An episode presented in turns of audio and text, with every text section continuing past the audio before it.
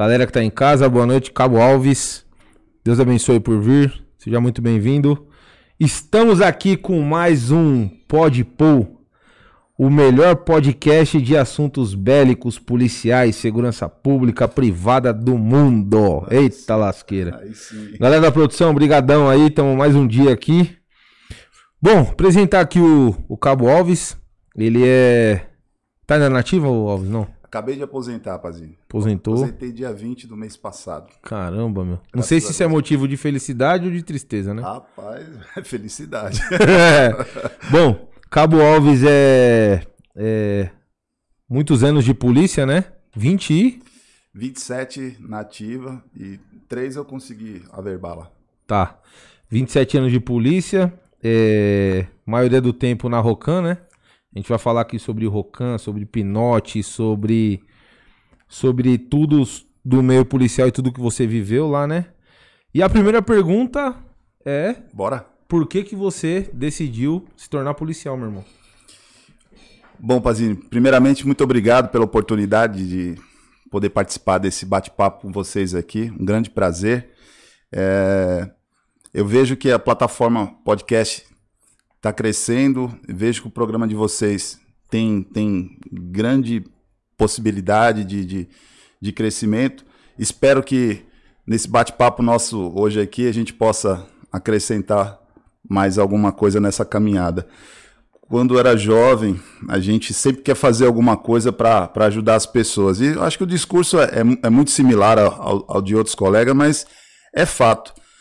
Camarada que entra na, na, na vida pública, ele precisa querer servir as pessoas. Porque se você não tiver esse ímpeto, se você entrar numa função pública apenas por ou dinheiro, ou posição, ou poder, está equivocado. Em algum momento isso não vai dar certo. Então, para você conseguir passar a carreira toda e tirar limpo como eu tirei, tem que gostar de servir as pessoas, tem que ter um ímpeto de, de servir. E essa foi a minha intenção. Desde que eu entrei na Polícia Militar, foi dito lá na frente, na, logo na entrada, falou: ó, você não vai ficar rico aqui, talvez no fim da vida um carro velho. Falei, pô, perspectiva terrível. Então você tem que ter vocação, tem que gostar do que faz para poder servir, atender a, a população paulista. Isso foi feito. Também é uma coisa que vem de vocação de família. Meu pai era policial militar, meu avô também era policial militar, todos serviram na cidade de São Paulo. É, só que assim, meu, meu avô se aposentou capitão, meu pai se aposentou primeiro sargento e eu me aposentei terceiro sargento. Falei, pô, foi, fomos diminuindo na, na, na graduação, mas os- a forma de servir foi houve entrega. Pra você ter ideia, o meu avô é um ex-combatente da, da, da Revolução de 32, ele, ele serviu na Era guerra. força pública na época? Na época da Força Pública, da Revolução de, de 32, ele foi convocado e lutou defendendo a cidade de São Paulo. Constitucionalista, É, né? é. É Top. constitu- constitucionalista.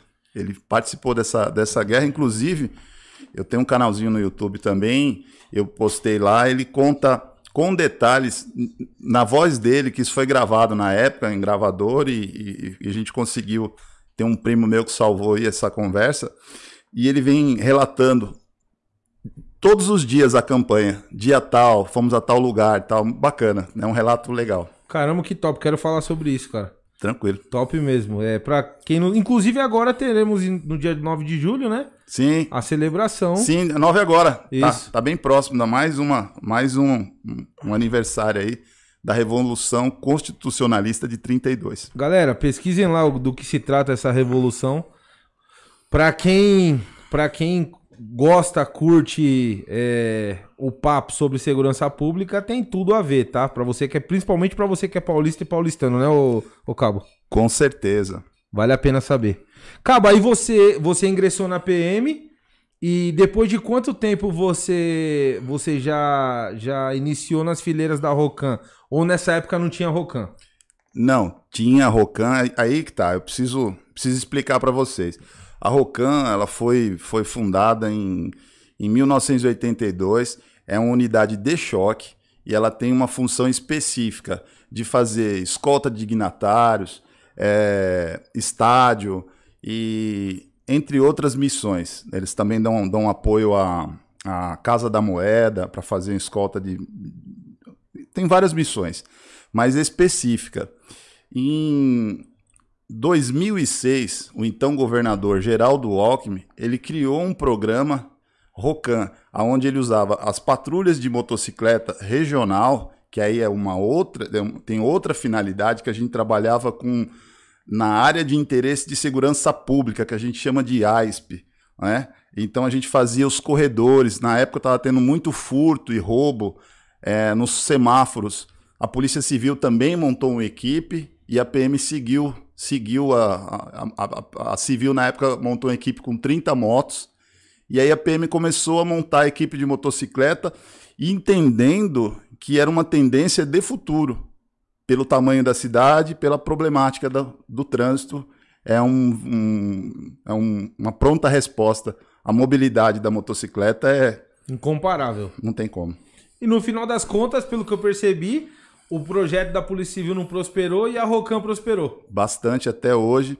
E é um serviço que é reconhecido pela, pela população e por que não dizer até pela bandidagem. Os caras respeitam. Pelo menos eu tenho visto muitas coisas desagradáveis aí em rede social, de falta de respeito com a autoridade policial e, enfim. Eu vou ser franco para você, não preciso mentir, Pazini. Quem trabalhou comigo, viveu isso comigo na pele. A gente, não, nunca passei humilhação, tomar tapa na cara, de não ser acatado. Agora, eu não sei se é porque é a forma que você também é, se coloca no local, seja no, seja no terreno que for, ou no, no, na Avenida Brasleme, ou lá no, no, Morro do Jaraguá, numa, numa comunidade, a sua postura tem que ser uma só, cara. Assim, eu tenho uma formação de rota, eu fiz escola no, no primeiro de choque.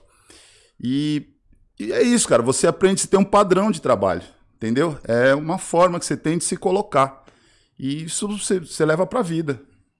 Que você aprende o, o bem feito, você você prospera e, e, e divulga e multiplica, né? Ô, Cabo, é, você falou de Rocan, né? É, e também falou agora de primeiro de choque. A gente ouve muito sobre, sobre doutrina na rota, né? Que há uma doutrina a ser respeitada, etc. Sim. Inclusive, a rota, ela foi, foi e é a, a, a força policial temida, né? Tem essa... Como que hoje, por exemplo, ou na sua época, se fazia para ingressar na Rocan? Como que era o processo? Há também uma, uma triagem? Há uma doutrina de Rocan também? Sim, existe a doutrina sim. É, primeiro, o, o, o, o ingrediente principal o camarada tem que ser voluntário para trabalhar na Rocan. Ele já precisa ser policial. Falando assim, eu vou entrar direto na Rocan. Ninguém entra direto na Rocan. Por quê?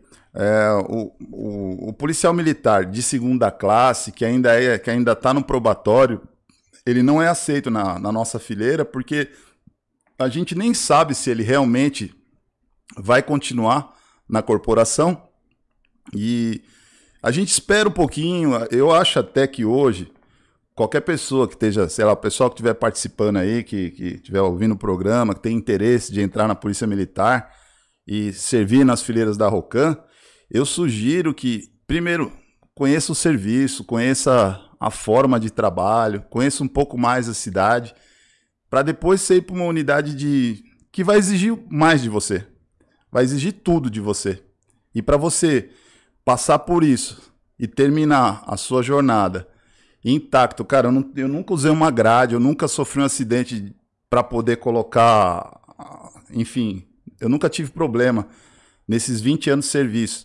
Não me omiti dele também, não me acovardei. Mas assim, deu um pouco de sorte, mas tem que ter um pouco de, de domínio também da máquina, de entendimento de, de trânsito, ter uma visão mais apurada do que vai acontecer lá na frente. E às vezes você, muito novinho, muito afoito, pode custar caro. Ô, ô Cabo, por que que na... a gente vê no bairro que existem algumas patrulhas de, de moto que não utilizam braçal e existem outras que utilizam. Qual que é a diferença? A diferença é que o policiamento foi evoluindo e aí cada vez mais a polícia entendendo que o serviço com motocicleta era útil. E aí continuou-se com esse pelotão de Rocan, que aí teria a missão de atender todo o batalhão, uma área maior, atendendo reintegração de posse, fazendo um policiamento em conjunto com a força tática, algumas operações. E, e, e teria também espaço para fazer um policiamento mais localizado, centralizado na companhia, em, em, em alguns bairros específicos, e usar também a motocicleta até para o próprio atendimento de ocorrência. Não que a Rocan é, não atenda, mas a gente trabalha mais em operação. Já essa, essa patrulha de moto sem o braçal, ela tem, ela trabalha fazendo atendimento de ocorrência e os interesses de, de, de, da área de segurança da companhia, não do batalhão. A diferença é essa. Tá, mas e em relação a treinamento, é, curso para pilotagem, o policial, eu não sei nem como que se dá o nome da, dessa, desse patrulhamento de moto sem braçal. RPM. RPM, tá aqui, é Rondas... Um patrulha de moto. Patrulha de moto. No RPM, o policial ele faz um curso igual ou semelhante ao da Rocan ou não? É tipo, pergunta lá pro polícia: Ô, oh, você já sabe pilotar moto? Sei, beleza, monta aí e vai patrulhar. É. É assim? é, não, ele, hoje em dia tem muita gente é, dividindo, dividindo experiência, problema nenhum. Mas é, quando é RPM, realmente tem menos, menos tempo de, de treinamento. Acho que, tudo na vida é treinamento. Né? Hoje, um, um policial militar, ou policial civil, ou federal, que não treina, tem dificuldade. Né? E aí, no caso, como eles têm aquela. A missão deles é, é específica, trabalha ali, ele entra já, já assumindo o serviço com atendimento de ocorrência. Já o, o, o policial de, de, de Rocan, ele tem um tempo para ele poder fazer o treinamento com a motocicleta, ou, ou uma, um, um, treinamento físico, uma, uma sala de aula para ele poder é, estudar algum assunto que é pertinente ao, ao serviço. Até mesmo a gente teve muita oportunidade de, de treinamento com armas, mesmo sem, sem, sem munição, mas sacar, fazer o saque rápido. Enfim, a gente tem, tem, um, tem tempo para fazer o treinamento. E o pessoal da RPM não. Já chega trabalhando. Já chega trabalhando, eles não dispõem desse tempo.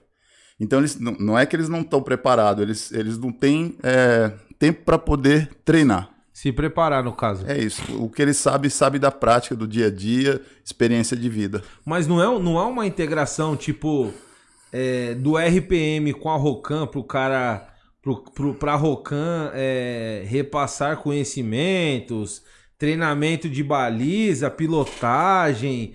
É, eu vejo muito a, em, em, vídeos no YouTube, né? Hum. É, a Rocan fazendo descida de, de escadão, é, ultrapa, trans, transpondo obstáculos. Não tem essa integração? Pela falta de tempo, não há? O cara chega e ele já tem que. É, infeliz, infelizmente é isso. Ele chega e vai, vai, vai atender as ocorrências dele. Tem carteira de, de habilitação categoria A, monta e vai. É isso. Meu Deus do céu, velho. Tivemos uma, uma, uma grande equipe, agora desmontou, mas ficou muitos anos trabalhando, que era ali na área do nono batalhão, da a RPM da primeira CIA, era o, era o Cabo Flancre e o Cabo Nard. Esses camaradas trabalhavam bem, sempre os dois juntos pegavam várias ocorrências também. Não é porque o cara não tem tempo de treinar que não, não sabe trabalhar. É que é diferente. É, é até um pouco mais. Tem cara que nasceu também, acho que para aquilo, né, meu? um pouco mais sofrido, mas mais valorizado também. Eles também têm o valor deles. Do mesmo jeito que o pessoal do choque tem o valor deles lá. O equipamento deles é sempre de primeira. Você vê que hoje nós estamos operando com XRE e algumas XT que já vieram o refúgio deles. Caramba! Eles estão hoje com as Tiger, Sim. outro, outro nível de, de, de motocicleta. Bom, como eu fiquei muito tempo, assim, eu tive a oportunidade de fazer pós-venda da Honda, aí eu fui umas duas vezes em Dayatuba, aí tive a oportunidade de, de fazer treino on-road, off-road, é, aula com engenheiros para poder explicar a, a, A a mecânica. mecânica da moto e aí a gente tinha oportunidade de fazer a prática também. De manhã, Sim. De manhã fazia teórica e à tarde fazia prática. Isso também foi me, foi me dando know-how. Eu também gosto de fazer eu gosto de fazer trilha e aí tem que gostar de moto, cara. Você tem que curtir moto. Se você não gosta de moto, não vai para Rocamp, que não, você não vai se dar bem lá não. A moto faz parte do seu corpo. É isso. Você tá, tá, tá descendo, você tá fazendo um, um- um saque rápido, enquadrando uma pessoa de cima da moto, você desce e você tem que continuar com o olhar fixo na pessoa, em qualquer movimento que ela possa estar fazendo que vá colocar a sua vida em risco, você nem vê a moto, você nem nota ela. É, é automático. Isso também é treino. Cara, eu fico. Eu sou atirador desportivo, né? Então a gente manuseia a arma. E também ando de moto. Mas óbvio que eu nunca abordei nem abordarei ninguém na rua de moto, né? Eu fico imaginando o cara que é destro ou canhoto, porque presumo eu que na hora que o policial ele vai abordar, a embreagem tá na esquerda. Se o cara for destro, meu irmão, como que ele vai chamar na embreagem e sacar com a outra? O pessoal te pergunta isso, já perguntou? Eu tenho essa dúvida, velho. Como que faz? A gente tinha um piloto, piloto canhoto, e assim, vou falar para você, o piloto canhoto ele tem uma vantagem ímpar em relação ao piloto destro. Por quê? O piloto canhoto, ele sabe usar a mão direita dele para acelerar, já está acostumado, e a mão, a mão boa dele tá o tempo todo em QRV, que a gente fala. Certo. Já eu, por exemplo, eu, eu sou destro. Meu, dá para fazer toda a situação, mas aí de embreagem não dá. Sabe por quê?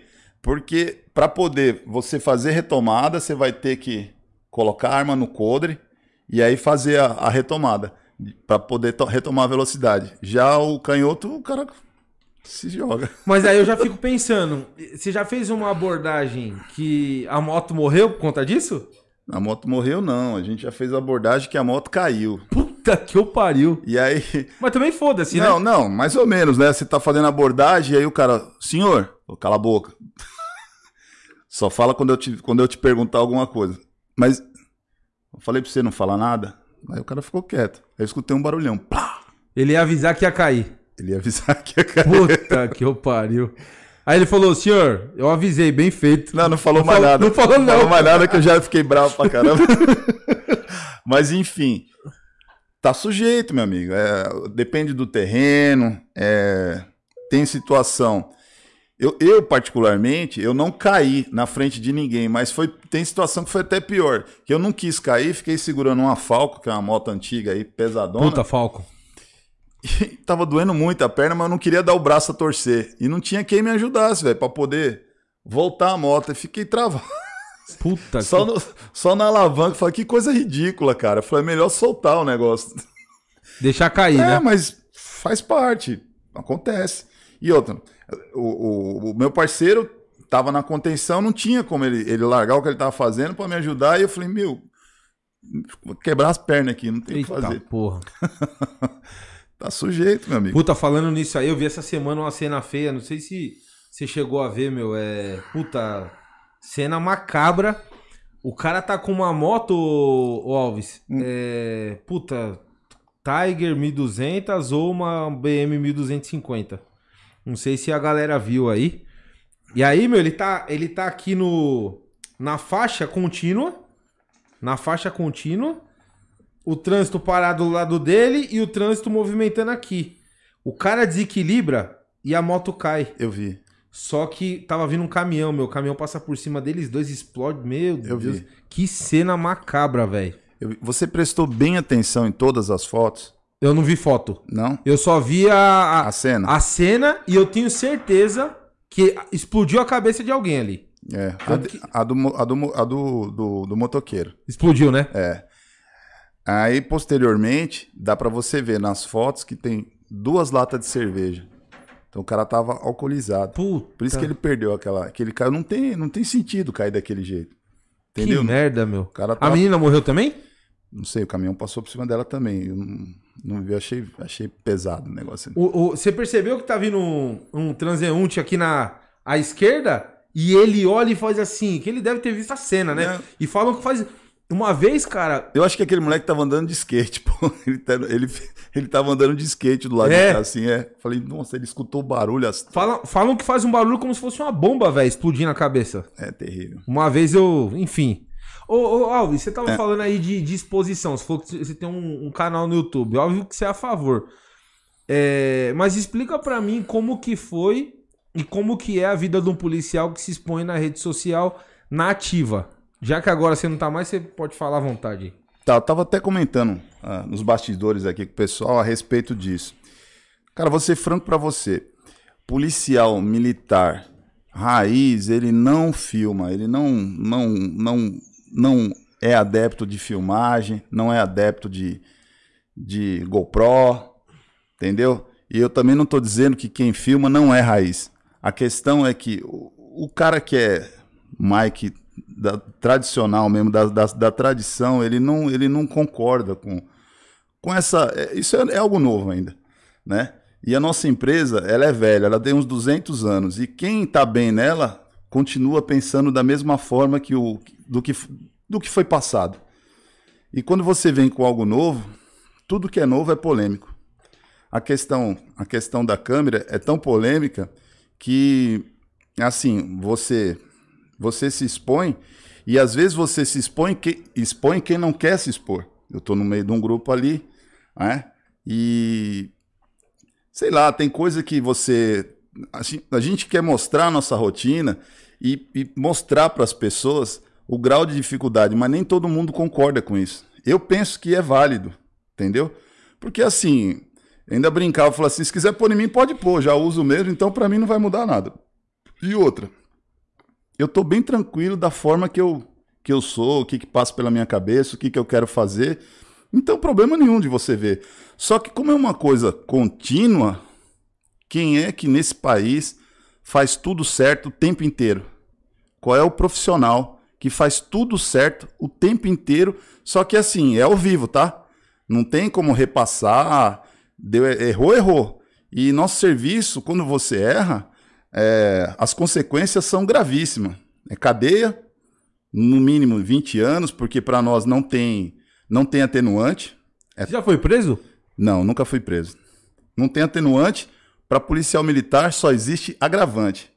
Porque é, indúbio é pro réu, mas no nosso caso, indúbio é pro societar. Você fica preso. Na dúvida, mesmo que não tenha nada contra você, só basta alguém denunciar você no- na corregedoria, você, pelo menos seis dias, você já pode ficar detido no presídio Romão Gomes, só porque alguém falou. Só porque falou. Não precisa provar nada. Não, ter- não pode não ter prova nenhuma. A polícia ela tem esse direito de Você tirar. acha isso justo? É, não é, mas é o, é o regime militar, cara. Eu acho que também, assim, é, o que segura ainda a polícia militar e faz ela ter a tradição que tem é o regime. Se a gente deixar de ter esse regime, talvez a gente deixe de ter o prestígio que tem. E a gente- se a gente começar a agir de qualquer jeito, gente- entenda que a gente tem um, um- um grupo de 100 mil pessoas. Como que você controla 100 mil pessoas armadas e cada um pensando de um jeito, agindo do jeito que ele acha que é o certo? Não tem como isso. Tem, tem que ter um- uma regra, tem que ter um freio. E eu acho que essa situação, quando você aceita entrar na polícia militar, você já sabe das consequências e das regras que você vai ter que se submeter.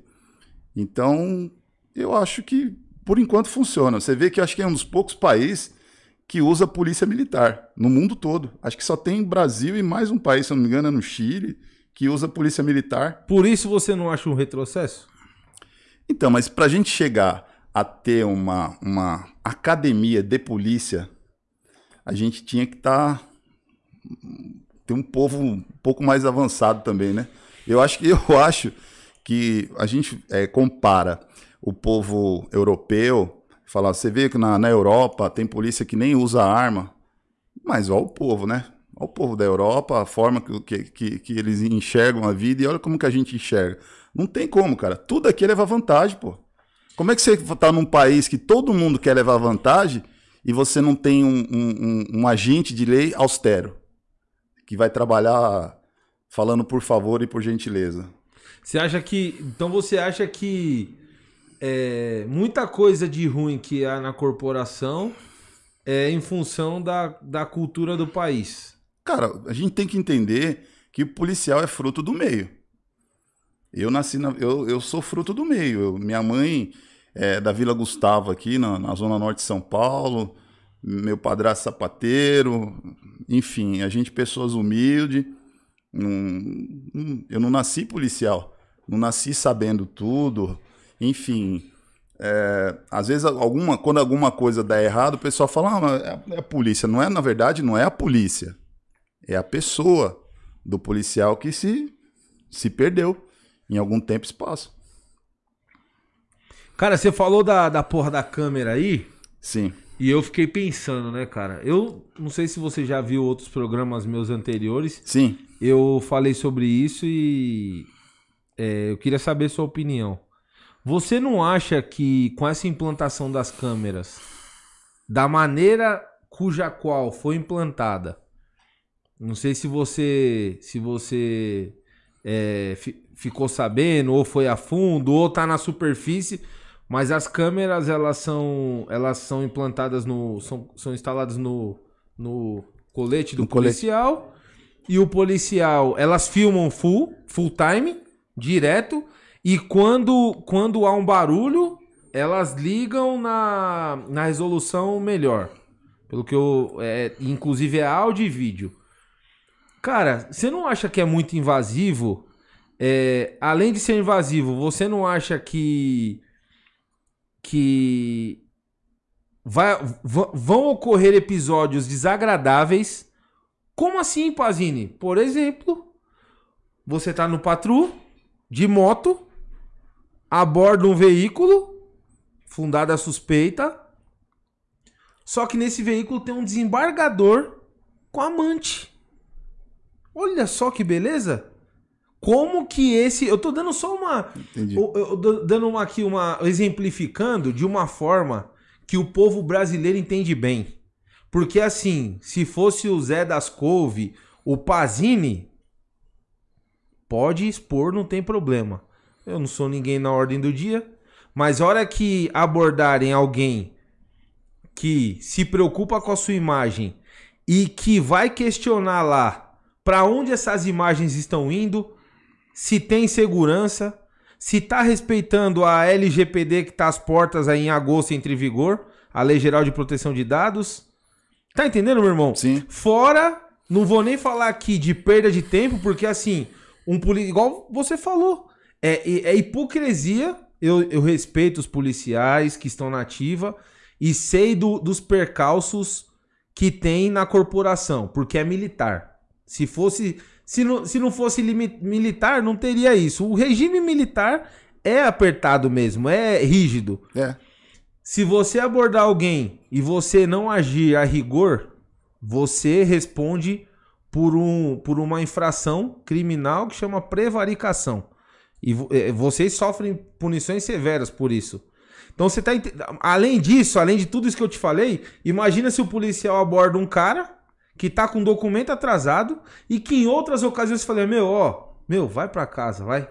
Deus te abençoe. Você vai lotar as, as delegacias, os DPs, né. com, com infrações que. Será que a polícia militar que deveria cuidar? Tem coisa acho que mais séria, sabe? Então, eu queria saber a sua opinião em relação a isso. É, é, é complicado, meu. É, vou te falar. Esse negócio das câmeras foi tipo assim, foi um, é um divisor de águas, né? Eu, você fica imaginando qualquer, qualquer profissional que fosse é, estivesse sendo é, vigiado integralmente na, na íntegra. Robinho, vai falando aí. Por tudo que, por tudo que, o, que o camarada fez. Quer um cafezinho ou... Não, não. Tá, tô Água tranquilo. tem aí? Não tem, tem. Tá. Obrigado.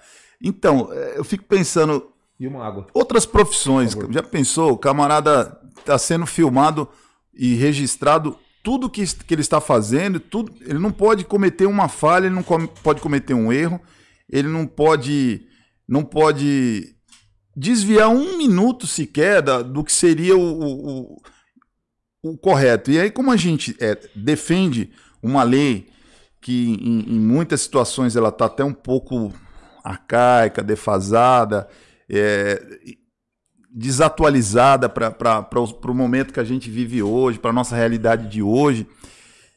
Cara, é bem polêmico, é bem complicado. É assim, é uma bomba que jogaram na mão dessa rapaziada. Que eu, eu já não tô mais, então, assim, eu não cheguei a viver isso.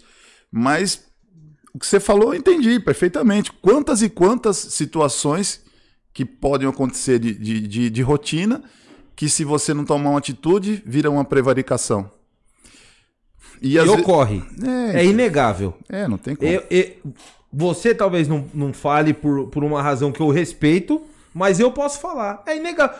É assim como eu, nos, talvez por conflito de interesse, não falarei nos meus afazeres laborais que eu deixo de fazer ou faço alguma coisa que não é 100% legal. Seremos hipócritas num país igual o Brasil. E aqui, meu irmão, na moral, embora eu seja novo, seja menino próximo de você, mas eu, meu pai não fez, não fez filho hipócrita, nem covarde, nem mentiroso. O que é real, real tem que ser dito. Então eu fico imaginando, ô, ô, ô Alves, caralho, meu, polícia agora ele vai ter que ele vai ter que ir contra os seus próprios princípios. Ele vai ter que ir contra os princípios da polícia militar. Que cada um tem a sua função. A polícia de trânsito, sim, ela, ela está incumbida de identificar infrações administrativas, infrações criminais do que estão no Código Brasileiro de Trânsito, mas um policial de ronda escolar, o que preconiza ali é ele fazer outras coisas, que não é ficar verificando se a CNH do, do, do, do motorista tá vencida, se o pneu tá careca. Ô, meu irmão, tá entendendo? É aí que eu acho que a gente começa a perder um pouco de sentido. E eu vou além, mais além ainda. E essa verba? Por que, que não foi utilizada para equipar as polícias com o que de fato está faltando? Com o que de fato está faltando. Meu, é claustrofóbico isso. E ó, vou deixar bem claro aqui, tá? Eu não sou ativista, eu não sou. não tenho nenhum parente policial ou agente de segurança pública. Eu simplesmente estou dizendo que eu não concordo. Eu não gostaria de trabalhar sendo filmado 24 horas por dia ou no meu período de trabalho. Eu acho isso uma invasão de privacidade. Ah, mas eu não tenho nada para esconder. Tá bom. Tá bom. Faz é, é coloca a câmera nos políticos para ver o que eles estão falando. Vamos, vamos, vamos, vamos deixar as coisas. É, vamos utilizar o princípio da equidade. Vamos botar em todo mundo então. Por que só na polícia? É fogo, né, meu? Tá entendendo? E ó, é, ah, mas é, eu escutei muito isso aí, mas ah, já tem policiais que utilizam. Igual você falou, né? Tem policial que bota a GoPro, mas ele bota. E normalmente ele coloca a câmera justamente para gerar um conteúdo, para se para utilizar esse conteúdo para se aproximar da população. Sim. A hora que ele quer desligar, ele vai e desliga. Pô, meu irmão, você não pode ir no banheiro. A câmera não desliga. Você sabia disso? Não, eu não, eu não me aprofundei. não desliga, meu irmão. Eu não me aprofundei, não. Já pensou você tá indo lá fazer um pipi, aí fica filmada a giromba. Ai, caramba. Pelo amor eu, de Deus. me aprofundei. Apesar que o David. David queria ver essas coisas, né, David? E aí? Ih, caramba. Eu não me aprofundei, irmão, mas, meu, é. É muito complicado, cara. E assim. Lamentável, acho que a, a palavra é lamentável. É um dinheiro. Foi, foi é, investido um, um, dinheiro alto, né? Que poderia, poderia ter, ter sido investido em, em outro, outros equipamentos. É, é foda. A gente, desculpa a palavra, a gente vai desaprovar projeto de governo, né? Mas assim, chegamos num ponto em que a gente perdeu para poder colocar essa porcaria no, no, no policial, porque perdemos o crédito. E muito disso se deve à mídia, cara. Assim, uma das coisas que eu, que eu tinha vontade de, de, de, de mostrar um pouco do trabalho, falou assim, pô, nem tudo aqui tá perdido, nem tudo aqui é podre, nem tudo aqui tá errado, porque no via de regra a população tem uma imagem muito muito deturbada de como que é o trabalho da polícia, entendeu? É, ela acha que o polícia é um maloqueiro, é um, é um, um bandidão. Sim. É, desculpa, mas eu, a gente entende isso. Pô, mas eu, eu, ficava revoltado, eu passei 30 anos assistindo o Jornal Nacional, desde que eu me entendo por gente, e, meu, eu, eu, eu fui muito zoado, eu fui muito tirado nesses últimos 30 anos, eu nunca pude me defender, cara. Tirado como, como ladrão, bandido, mau caráter. A gente trabalha com o intuito de matar, trabalha com o intuito de, de, de, de humilhar. Onde que tirar? A gente sai de casa, ninguém sai pensando em matar ninguém, nem judiar de ninguém, nem fazer coisa errada. A gente sai de, tranquilo, se despede da mulher, dos filhos. Vou pro meu trabalho, gosta do que faz, vai lá no quartel, engraxa a bota, arruma tudo. Com a certeza de que irá voltar vivo, né? Essa é a ideia, cara. Só que se o bandido, se o bandido reagir, que que Tá entendendo, meu irmão? Não, você é louco. Obrigado. Você é louco, mas a gente trabalha com, com, com, com afinco, com, com amor, entendeu? Ninguém sai de casa pensando em praticar nenhum tipo de crime. Determinado a cometer qualquer crime, Não, né? Não, cara, você sai de casa para tirar mais um dia de serviço, tranquilo, e voltar para casa tranquilo.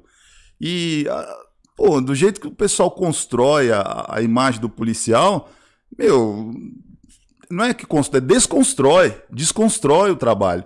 Então, tipo assim, é, é um pessoal já é, é, acanhado. Você pode notar, é raro um policial quer dar uma entrevista, quer sair em algum, mostrar o rosto. Primeiro porque se expõe, né? Para nós o ideal é que não que não apareça mesmo, que ninguém reconheça você em lugar nenhum, policial civil, militar. É de bom tom para a profissão que não se exponha. Eu, eu vim me expor já no fim da carreira porque eu tinha pretensões políticas. E isso eu, não, eu não neguei para ninguém desde o começo. E fica muito difícil também você entrar num, numa vida pública, sendo um funcionário de, de carreira, anônimo. Sim. Eu, eu ainda sou uma pessoa anônima. Eu tentei, tentei me prospectar, mas é difícil.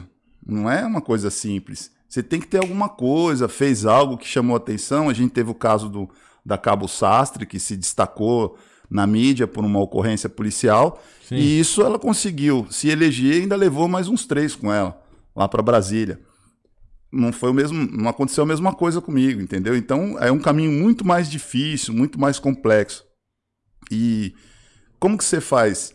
É, eu, eu, tinha um projeto na, na, na quando eu, acho que eu nem comentei com você, fui candidato a vereador pela cidade de São Paulo, saí pelo Partido Patriota e tinha um projeto. Meu projeto era trazer um, um, um equipamento aqui para São Paulo chamado Tempestade. Era o VLA, é um equipamento que foi usado em Diadema durante um, um ano e foi muito bem, bem serviu muito a cidade de Diadema. O que, que é a parada lá que joga água no, é. nos fancão? É. Eita porra, eu ia dar risada, hein, velho? Meu, já viram isso aí, galera? É um. Puta, é um, um, é um caminhão, né? É um caminhão, é um caminhão de bombeiro aquele caminhão. Nossa senhora. E ele, ele tem um dispositivo que ele, ele dá pressão na água. A água sai com bastante pressão. Isso é usado em outros países em, em manifestações. É antimotim, né? É, em, em manifestações. O objetivo, na verdade, é que você evita o confronto com dispersa, dispersa e não, ele não é letal, ele não causa nenhum tipo de dano. Quando você é, é, acidentalmente dá um disparo de, de elastômero, e aconteceu agora na, recentemente lá em Pernambuco, acertou o olho de uma pessoa. Cegou, né? Enfim, enfim, é um transtorno para o Estado e para a imagem da corporação. O VLA não tem como, é só água. Dá um coice, é um coice que você leva de água e aí, pô, dá no bailão lá, o pessoal tá com a chapinha, coisa mais linda. Meteu água, acabou, velho. Não acabou. tem ideia. Não, acabou cara... com a festa da novinha. Ou então o doidão tá com aquele baita som, sonzeira, tem fio de ouro. O cara gastou 50 pau pra montar o paredão. Você meter água, velho, queima tudo. Acaba com tudo. O cara vê e fala: não, vambora, vambora, fi. Vai queimar o um negócio aqui, meu. Moiou. Moiou literalmente. Alves, vamos falar disso aqui daqui a pouco. Só pedir pra galera aqui, ó. Esse assunto tá top. Eu quero, eu quero te perguntar através de onde que você ia trazer. É, galera, para você que tá aí, curta, compartilha, se inscreva no canal se você não é inscrito e não esqueça de ativar o sininho das notificações.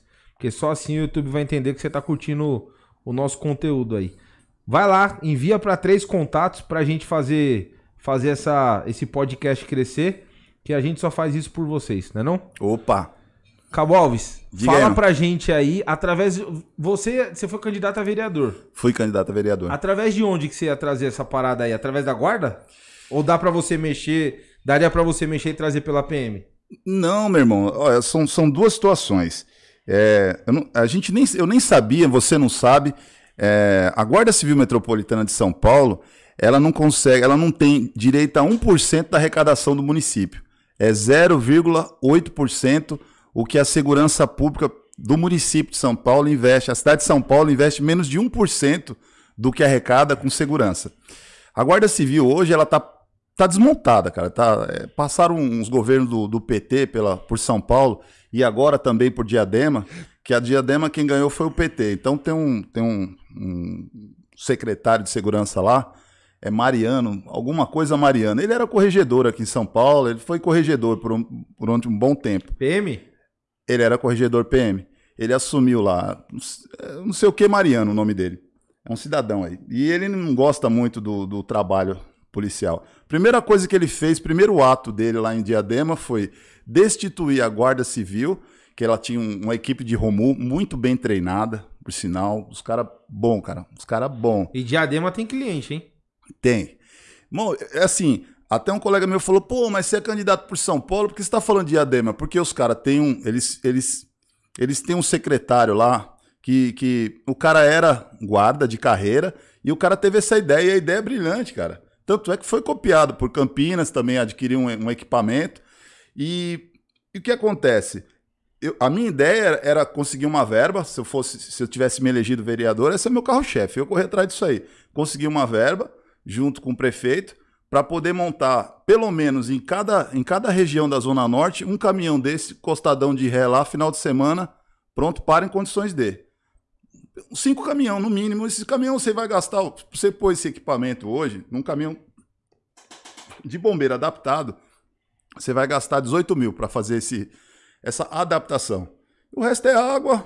E aí pode, você pode até colocar reagente químico na água, mas não, não a, a ideia não era nem essa de, de pôr reagente, nem nada. Só o caminhão, todas as vezes que ele foi usado em diadema, ele deu conta do, do, do, do problema, não houve confronto. Não houve confronto. O pessoal foi embora. Pazini, eu fico imaginando se eu tivesse num lugar assim, imagina eu toda molhada, esse um Cabo Alves jogando aquela água em mim. e aí sai a minha roupa, eu. Ai, papai, molha! Ia ser uma delícia, hein? E aí, Alves, o que você acha? Mas é o seguinte, lá também tem, a, tem outra situação. se, se, a, se, a, se o, a, a, situação de, de, da água não desse resultado, aí tem a progressão da força. É. Próximo passo já é o tiro de elastômero. Aí. Não, mas aí primeiro eu quero cacetete. Vai ter cacetete? Se tiver, eu aceito. Ai, meu Deus. Ô, David, aproveita aí que você falou. Tem perguntas aí? Você tá de olho nas perguntas aí? Galera tá Tamo tá perguntando. Sim. Eu vi que teve um Teve um rapaz aqui que falou uh, referente ao seu trabalho. É, quando você aborda, abordava, né, motocicleta que tava com escapamento, eu não sei como é que chama, ele colocou aqui, ó. Esportivo. Esportivo. Como que, como que um policial de Rocan conduz uma situação dessa? Cara, francamente, a gente o policial de Rocan também anda com, com, com material de, de infração, mas o nosso policiamento é muito específico. A gente, nosso, nosso intuito maior é arma, droga, é, crime com maior potencial ofensivo. Não que a gente não esteja capacitado nem habilitado para fazer uma atuação de trânsito, mas não é, não é esse o, o, o, o intuito do, do policial de Rocan, tá preocupado com, com escapamento. Embora, vamos ser sinceros, não é? uma coisa é escapamento esportivo. Outra coisa é você desmiolar a moto. Você pegar, você tirar o escapamento e deixar ela desmiolada, com aquele barulho infernal que ninguém suporta. E os caras começam a rodar 8 horas da noite e só acaba 8, 8 horas da manhã do outro dia, subindo e descendo. Aí, pô. Sua opinião: 7 pontos na carteira ou 10 minutos com a orelha no escapamento, acelerando e tirando de giro? Não, a gente tira de circulação. Ai, caramba, viu? Tira a moto de circulação. Aprende, né? Aprende, aprende. A moto vai acabar o problema. Pazini. Fala. Tem aqui também o Ronald. Ele falou, Sargento Alves, fiquei interessado no áudio de seu avô sobre a Revolução de 32. Mandou um abraço para você. Fala aí do canal, Opa. Alves. Ó, o meu canal lá é Cabo Alves Rocan. E é o seguinte, é, eu, não- tô mais trabalhando nem no canal, nem no Instagram, nem em lugar, nem em rede social nenhuma, porque eu sou sincero, eu tinha, eu tinha a intenção de, de- de, é, prospectar meus negócios porque eu tinha intenções políticas. Eu queria, eu queria me eleger. É, eu vi um grau de dificuldade muito grande. Já vi que isso aí vai ser muito difícil. E tem um outro problema. Tem que ter muita grana. É real, não adianta. Por exemplo, hoje, se você tiver um assessor de imprensa, esse cara vai custar para mim ou para você hoje de 2, 3 mil reais até 7 mil reais por mês. Para quê? Para você poder dar uma entrevista na Globo, pra você dar uma entrevista na Band, pra você dar uma entrevista para Record, porque o cara tem uma agência, ele conhece os meios e o pessoal termina oferecendo reportagem para ele e ele te agencia e você começa a aparecer. Isso é um, um passo só. E tem uma infinidade. Se eu tivesse. Eu, eu tive um apoio do, do, do Gustavo aí, que você conhece. Gustavo me ajudou. Se eu tivesse mais 20 Gustavo, eu tinha me elegido. Mas eu só tinha um. Aí uma pessoa só fazendo força para você. e ainda o que você tinha era não? Vai por meio. Cadê o Gu? Era o caminho. É zoeira, Gu. Aí fica difícil. O Gu é 10. Não, O Gu cara, que mexeu nas suas páginas na época, né? Ele me ajudou. O Ajudou Gu é bastante. zica. Ajudou. Porque foi pegar um tiozão, ogro pra caramba, e fazer crescer em rede social não é fácil, não. É difícil. Ô Alves, você falou muito sobre, sobre a parada de da desconstrução da imagem da corporação, da polícia militar, né? Você já chegou a presenciar, flagrar um, um colega de trabalho seu sendo preso por corrupção? Cara, eu não presenciei isso. Eu vou te explicar o porquê. Não que não tenha acontecido nesse período todo. É que eu trabalhei na, na Rocan. A Rocan, a equipe de Rocan, ela é muito pequena. O grupo não passa de 10 pessoas no, por dia. São, são 10 no dia ímpar, 10 no dia par, no máximo. E para poder chegar fazer parte desse grupo, um dos motivos do estágio que a gente tem para poder faz- é, conquistar o, o braçal de Rocan, você tem, que você tem que participar de um estágio que ele dura seis meses. São 45 serviços no mínimo. Ele pode, pode ter, pode ser prorrogado Aí ele faz sem braçal. sem braçal. Então, a gente vai analisar várias coisas. Primeiro, você precisa ensinar alguma coisa, porque se você não tiver nada para ensinar, como é que você vai cobrar? Se você não, não ensinou nada, como que você cobra algo? Então a gente tem que ensinar como que funciona, como que vai fazer. E aí a gente vai observando também, esse é, é- isso é um pano de fundo, esse ensinar, essas, toda essa situação de, de, de, é, leis e equipamento e interesse, mas no fundo a gente precisa do- de tempo para entender quem é você. Porque nesse, nesse período você vai conversando, você vai interagindo, aí a gente vai vendo, vamos lá. O, o- estagiário, por exemplo, se tiver 10 motos, ele chega mais cedo, ele lava a moto de todo mundo. Ele, ele vai fazendo tudo, ele vai equipando, colocando equipamento. Quando os antigos chegam, já está praticamente tudo pronto. É obrigação dele? Não. Cada um tem a obrigação de limpar a sua própria moto. Mas isso aí, é- é- a É gente uma vai... forma de preparar o polícia? Na, na verdade, Até dele gerar resiliência nele? É resiliência é a gente entender que a pessoa tem interesse. E não é uma dificuldade dessa que vai fazer ele desistir. Porque, ah, eu lavo 10 motos, moço. Eu engraxo 30 botas, eu faço outras coisas. Por quê? Porque eu gosto do negócio, eu quero, eu quero ficar nessa unidade aqui. ó. Eu, eu idealizei isso para mim. E quando a pessoa é focada, ela tem objetivo na vida, é isso. Você vai até as últimas consequências. Porque o que a gente vai pedir não é nada imoral ou ilegal. É só coisa para te encher o saco, para deixar você meio confuso, falar, ah, eu vou mandar esses caras tudo para aquele lugar e não vou ficar aqui não. E o cara que quer, ele, ele pensa duas vezes, até porque a gente também precisa de, um, de, um- de uma pessoa que tenha controle emocional. Porque isso o cara tem que ter mesmo. O cara tem que aguentar a pressão. E esse- pensa num trampo que você vive sob pressão, é esse trampo de policial militar. Indiferente. Seja lá onde é que o cara tá, tá desempenhando o seu trabalho, existe pressão. É todo dia. Ou é pressão da mídia, você tem pressão da família, dentro de casa você sofre pressão, do filho, da esposa, dos irmãos, dos amigos. Imagina que você vai no churrasco, você quer falar de tudo, de futebol. Menos de polícia. Não tem, não tem boa. Você, você não falou, não fala pra ninguém que sou polícia. Se falar, já era. Você é, você é atacado, velho. Você é esmirilhado. Os caras enchem o caneco, aí já começa. É, você já matou alguém? Como que é? Falou, não quero falar disso, cara. Eu quero tomar uma cerveja, falar de um assunto mais leve. Não quero falar de polícia. Mas é difícil. As pessoas têm curiosidade. É, é, é, esse trabalho levanta a curiosidade em todos os tempos. Hoje, amanhã, para trás, o pessoal tem curiosidade dessa profissão. Por isso que, querendo ou não, você pode ver que esse, esses vídeos de motocicleta no YouTube, meu, acho que a cidade em peso assiste. É muita gente que gosta. O pessoal gosta de verdade. Porque as redes de televisão que já perceberam isso como a rede TV, já, um, com... já mete lá, usa as imagens dos caras e é o que, é o que joga o programa deles para cima. Sim. Você já, já teve a oportunidade de que a gente, não sei se você percebe, né? Mas o paisano ele vibra quando ele vê um, um, um polícia derrubando um, um, abordado, né? Sei nada disso, não. A, gente, oh, a gente vibra pra caramba. Você já teve o prazer de, de, de, de, participar de um pinote desse aí, que o cara acabou se, se esborrachando no chão? Eu ficaria feliz se tivesse visto. Não, prazer não, pô. é da hora. Não, é, é, um, é um trabalho, pô. Não, a gente é profissional. Entendeu? Não tem prazer nenhum nisso. Às vezes acontece, só que vamos ser sinceros. Atrás do, do, do, do guidão tem um ser humano também. E debaixo da farda também tem um ser humano. Os caras tiram tanto você do sério, meu. É tanta coisa que acontece num, num, num acompanhamento. Por quê? O cara, ele, ele infringe tudo quanto é regra que tem possível e imaginária. Porém, como você está atrás dele, você também infringe. E os riscos que ele corre, você também corre. E ainda pior, porque às vezes tem situação que passa um, mas o dois não passa.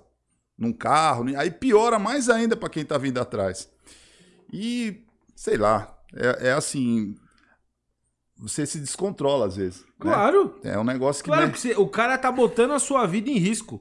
E o pior é que eu, eu ficaria, eu ficaria mais revoltado com aqueles caras que tá dando pinote, aí depois que você aborda, você fala pra ele, meu, o que, que você tá errado aí?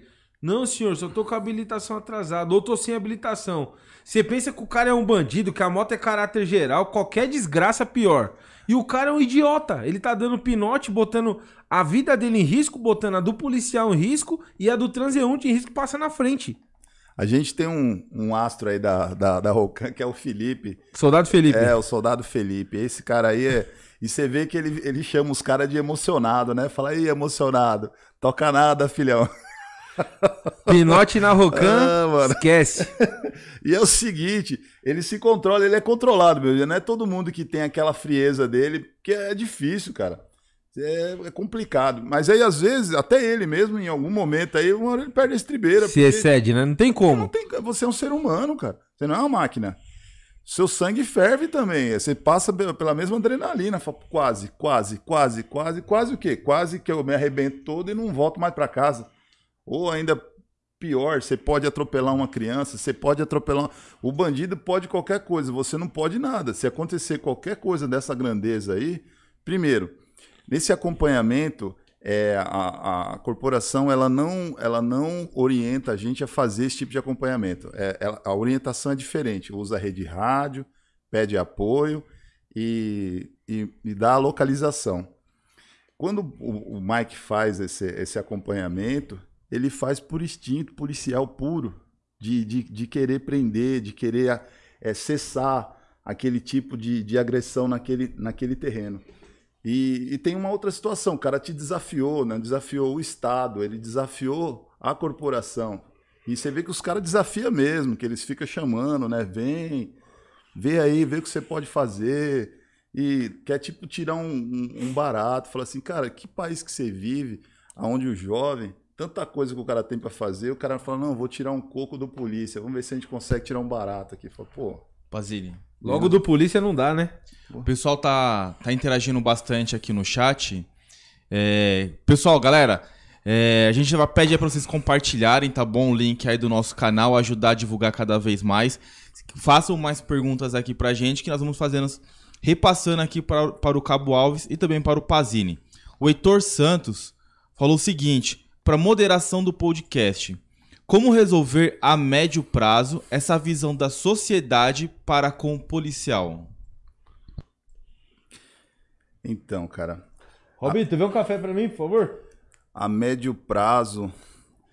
É assim, eu, eu acredito, por exemplo, eu estou observando que a, a, a Rede Bandeirantes ela vai fazer um, um, um programa é, retratando cenas de ocorrência policial, mas parece que é um trabalho um pouco mais, mais editado sério. Cara, qualquer, qualquer trabalho para ficar bom, qualquer, qualquer agência que for fazer um trabalho com foto, com imagem, se não tiver edição, se não tiver elaboração, não vai ficar bom.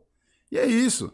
Esse trabalho que a gente faz aí, a gente faz essas filmagens aí na, na, na moto, tem edição também. Se não fizer edição, você não entende nada. É, Então, assim, se a gente tivesse um- um- uma imprensa brasileira que desse um suporte, que desse apoio, que acreditasse nas pessoas que trabalham defendendo a sociedade, eu acredito que a médio prazo essa resposta viria. Não, não é só até por teve uma uma vez, uma única vez nesses 30 anos que eu servi a Polícia Militar, que eu vi um, um repórter conceituado é, da Rede Globo Televisão fazer até um, um, um- um memorial, né? Quando em 2006, quando o crime organizado começou a, a, a afrontar a Polícia Militar de São Paulo e as pessoas tinham que fechar o comércio na íntegra, O toque de recolher, né? toque de recolher. Então o Bial, ele fez um, um memorial falando, cara, quando, quando você pega um repórter do nível do, do, do, do Bial e, e para fazer um memorial, e- enaltecendo o trabalho, você vê a forma que o cara, o cara fez um poema. As pessoas via a gente do outro dia, cara, como se fosse heróis. E o pe- pessoal fala assim: "Ó, a gente tá rezando para vocês, vocês estão, estão nas nossas orações, vocês estão nas nossas vidas. Do mesmo jeito que estão fazendo com o pessoal da, da saúde hoje, fizeram com a gente lá atrás, mas só com uma situação real, de real necessidade, onde o caos já estava montado. O policial, o militar e o civil só tem valor se, a- se nosso país aqui virar um caos. Sabe o que é o caos? É não, é não nada mais funcionar, você não poder fazer mais nada de forma nenhuma, em hipótese alguma. E eu acho que não precisa chegar no caos, cara, para a gente poder ser reconhecido, né? Da- do mesmo jeito que chegou no caos da saúde agora, para a gente poder reconhecer um enfermeiro ou para a gente reconhecer um, um, um médico. Ou da mesma forma que, voltando um pouco até, Pazini, do que a gente estava falando, se você colocar uma câmera na cabeça do médico e ir lá e, e verificar tudo que ele faz, que nem tudo que o médico faz, gente, é correto, é ético. Quantas pessoas não morreram e a gente nunca ficou sabendo, e foi por falha de, do, Médica. do serviço médico. E quantas pessoas não, mo- não morreram por falha do serviço policial e etc e tal, e entre, entre outros, porque é uma profissão complexa, difícil, né? Mas, enfim, eu acredito, eu ainda acredito nas pessoas. Eu acho que a única forma que tem da gente fazer é, é, é, a, a polícia, não só militar, qualquer tipo de polícia que serve as pessoas a futuramente é, ser reconhecida, é um trabalho de, de formiguinha, de poder mostrar as coisas boas que realmente a gente faz todo dia. Tem muita gente boa trabalhando na polícia. E a grande maioria é gente simples, gente humilde, gente que gosta de, de, de prestar serviço. Cara, uma, uma das coisas que eu até fazia questão de deixar como lema meu: amor à causa pública. Sabe o que é amor? É você trabalhar sem, sem, sem julgamento, sem juízo de dinheiro, nada. Você só faz porque você sabe que é o certo a fazer. Incondicionalmente, né, É Alves? incondicional. Não tem nada a ver com grana. Não tem nada a ver. E a mesma coisa que falar assim, ó, para mim poder é, é, servir bem a sociedade, eu precisava ganhar 10 mil. Isso não está relacionado com dinheiro. Servir bem não está relacionado com dinheiro. E eu digo mais, até acho hipocrisia falar a gente tinha que ganhar mais para poder morrer. Não tem preço a, a minha vida. A sua vida não tem preço. Então não tem como rotular salário de polícia se é 5 ou se é 10. ó, Por 10 dá para morrer, por 5 não dá. Isso é ridículo. Não tem. É, não precisa ser reconhecido. O trabalho tem que ser reconhecido. Mas não tem valor. Esse tipo de serviço não tem como mensurar. É, é- é incalculável, porque o serviço é, é importante. Alves, o Binho do Morro ele falou o seguinte: belo podcast, boa entrevista, Cabo Alves representa. Ô, David, lê a pergunta aí, as duas perguntas do Gino Gambetti. Isso aí, Gino Gambed. Grande Alves, aqui é o Gino, seu amigo da Zona Norte e fã do seu trabalho. É isso aí, Ginão. Sempre em pé e a ordem para o que precisar. Amigo Alves, o que você acha do excesso e do julgamento que existe sobre a polícia? Quando você acha que uma coisa sobrepõe a outra e quando você acha que o excesso é errado e certo? Em pé e a ordem. Valeu, Gino. Obrigado pela pergunta aí. Valeu, Binho, também. Meu, é assim, a gente sabe que o excesso é, é porque faltou. Quando, quando tem excesso num, num, numa ocorrência policial, faltou profissionalismo. Na minha opinião, é isso. Porque o cara que é profissional, ele sabe o que está fazendo. E quando o cara se excede, é porque ele não estava agindo com a, com a razão e sim com a emoção. Aí na emoção você termina fazendo besteira. O profissional age com razão, cara. Age tranquilo. Então, tipo assim, na minha opinião, a grande maioria dos polícia, é a grande mesmo, são profissional e sabe o que faz. A grande maioria sabe o que faz, entendeu? Tem situação que tem, por exemplo, a gente acompanhou recentemente aí um, um caso que aconteceu lá no, no, no centro-oeste do país aí, que o pessoal, pessoal terminou matando um bandido lá na, na zona rural, aí deram 100 tiros. Houve um excesso, por quê? Porque também teve, foi muito desgastante ficar atrás desse cara 20 dias, o pessoal saiu das casas deles, abandonou família, ninguém podia voltar para casa, a, a, a força-tarefa era, era, o intuito era, era prender esse camarada. Eu sinto muito. Por eu não estar presente e dar uns tirinhos também. Juro pra você que eu queria ter dado uns tiros naquele camarada. Você vê que ali, cara, é, é assim, foi um, foi um trabalho intenso. Teve que demorou 20 dias para poder chegar na. E aí, na verdade, eu acho que houve, houve, não sei nem se houve excesso. Eu não sei o que aconteceu, eu também não estava lá, então Eu digo que é o seguinte, a polícia a, a Constituição diz que o poder emana do povo. A polícia nada mais, nada menos do que representou a população que estava clamando não pela morte dele, mas para que cessasse o problema. O problema. Então ele, a escolha foi dele. Sim. A escolha foi dele. Ele estava armado. Ele tentou entrar numa casa antes de, de do, do, da, da polícia é, confrontar com ele e ele só levou o que ele pediu.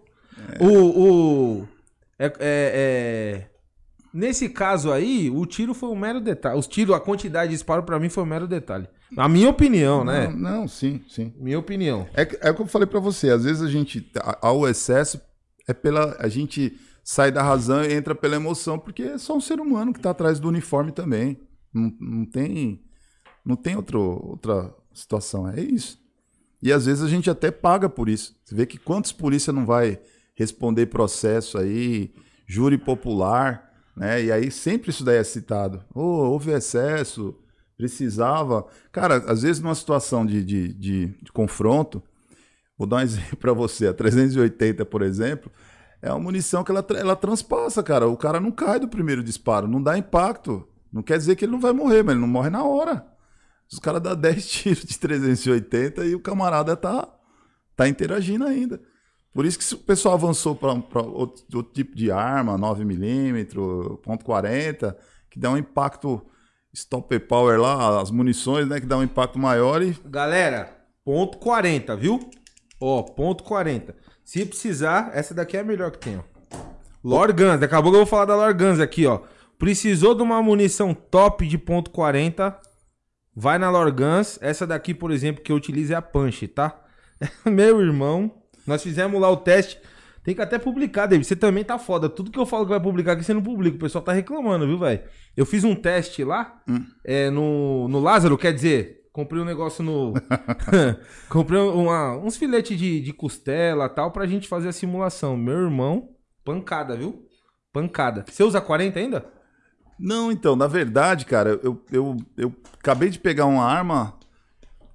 É a GS G2C. G2C. G2C. G2C. 40 ou 9?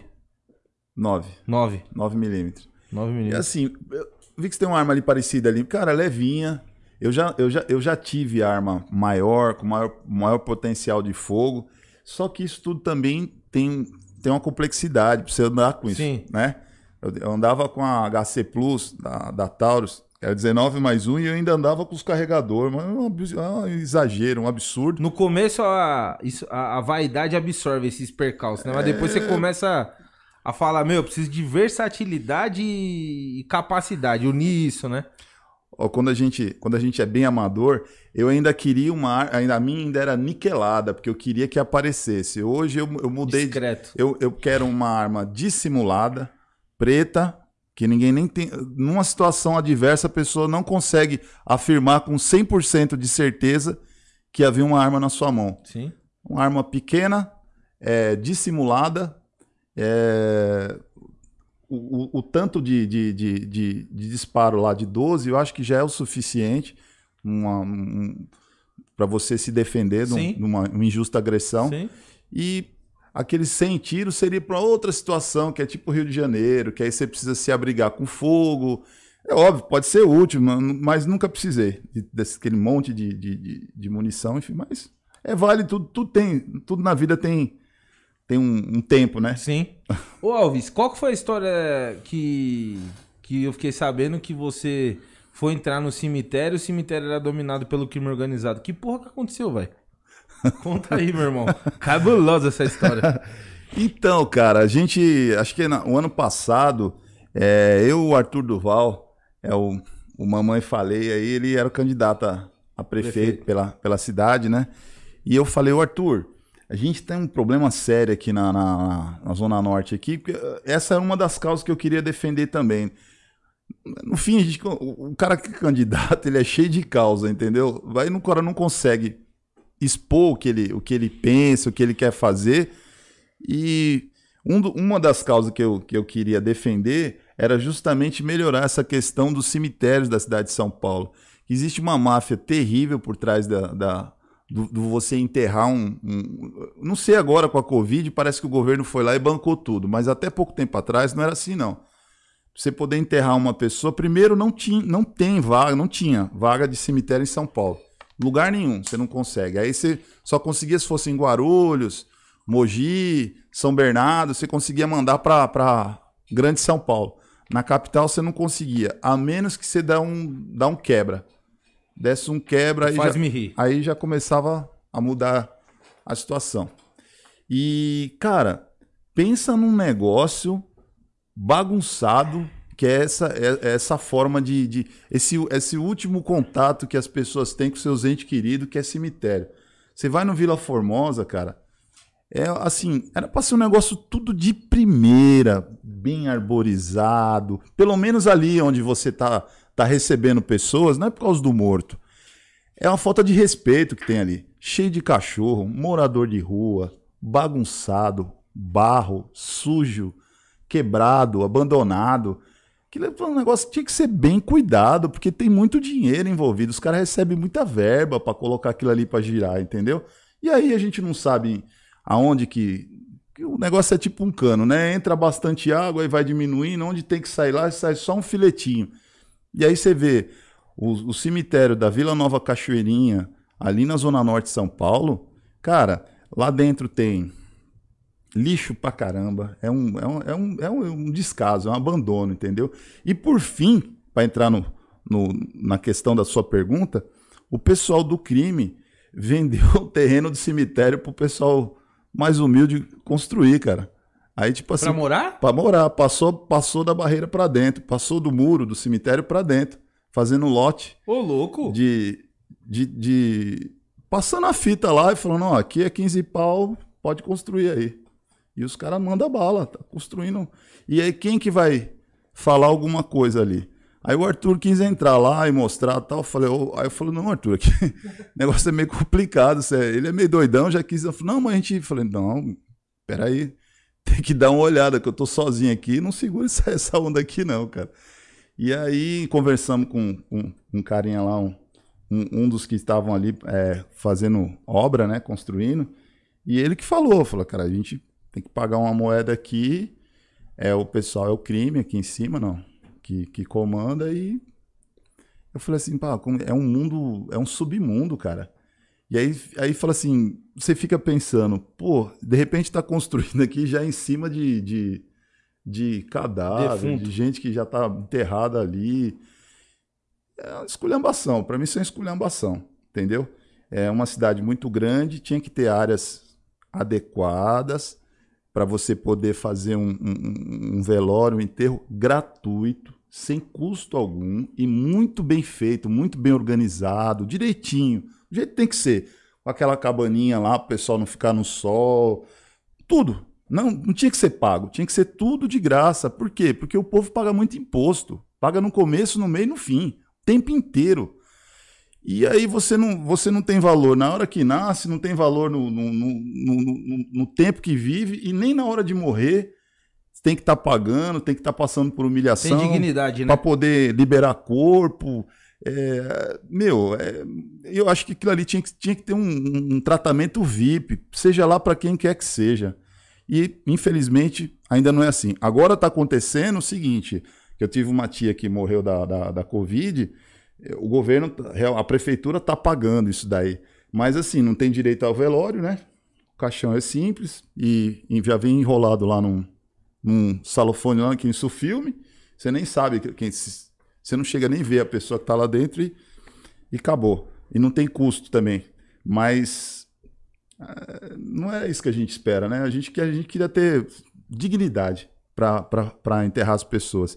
E teve esse, teve esse evento lá, tá, tá no meu YouTube lá também. Eu, eu mostrei as imagens lá e assim, terrível. Resolveu alguma coisa ou não, não conseguiu mexer? Não, não, porque ali, se eu tivesse conseguido me eleger, eu ia encher o saco de muita gente.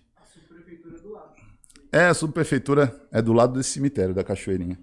E assim, tem um, um camarada que cuida do cemitério lá, ele é gente boa e tudo, mas eu acho que ele tá falta verba, falta investimento, falta interesse.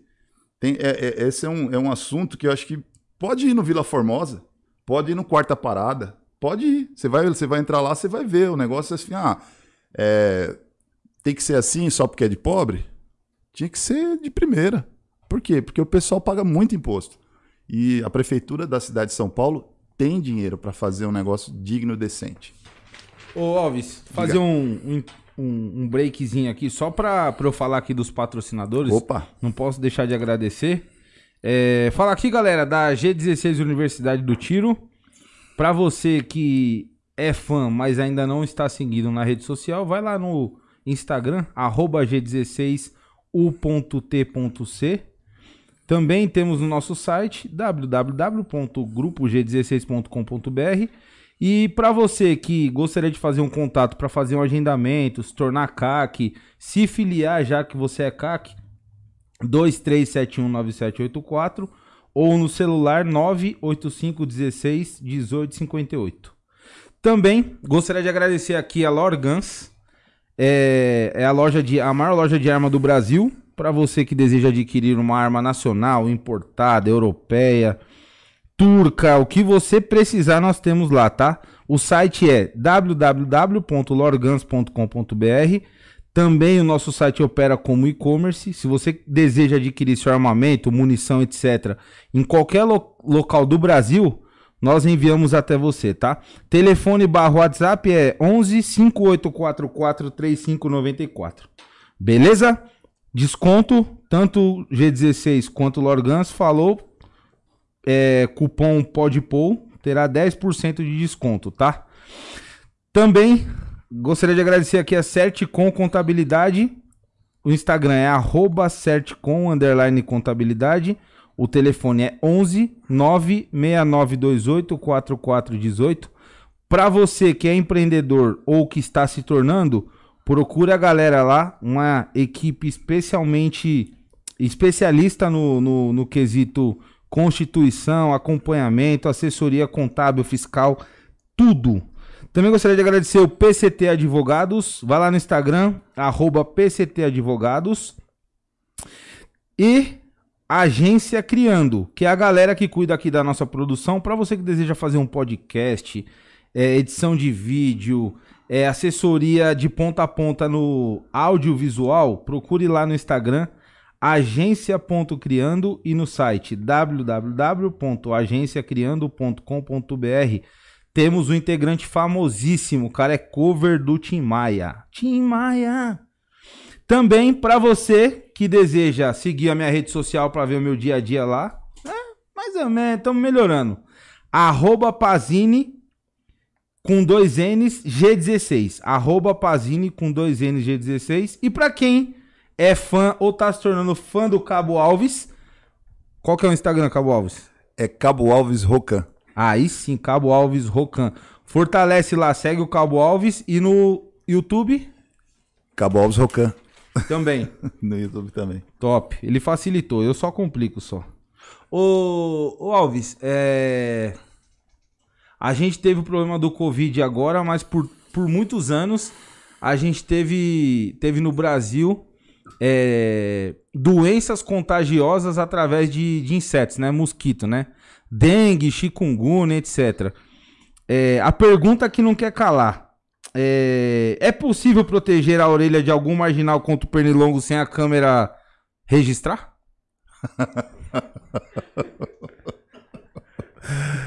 Manda aí, meu irmão. Caramba. Então, meu. Ave Maria. Você me ferra, pô. Então, Galera que pediu. a gente, a gente pode dizer o seguinte: é... o freguês é quem, é quem manda, velho. Que é o seguinte: é...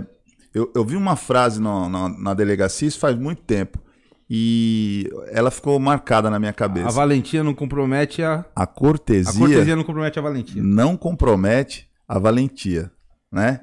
Então, assim, gente, eu particularmente sempre tratei as pessoas com toda a educação do mundo, seja lá quem for. Inclusive, cometi até, é, acho que para muitos colegas meus, até a pachorra de chamar um ladrão de senhor para não correr o risco de chamar um pai de família de ladrão.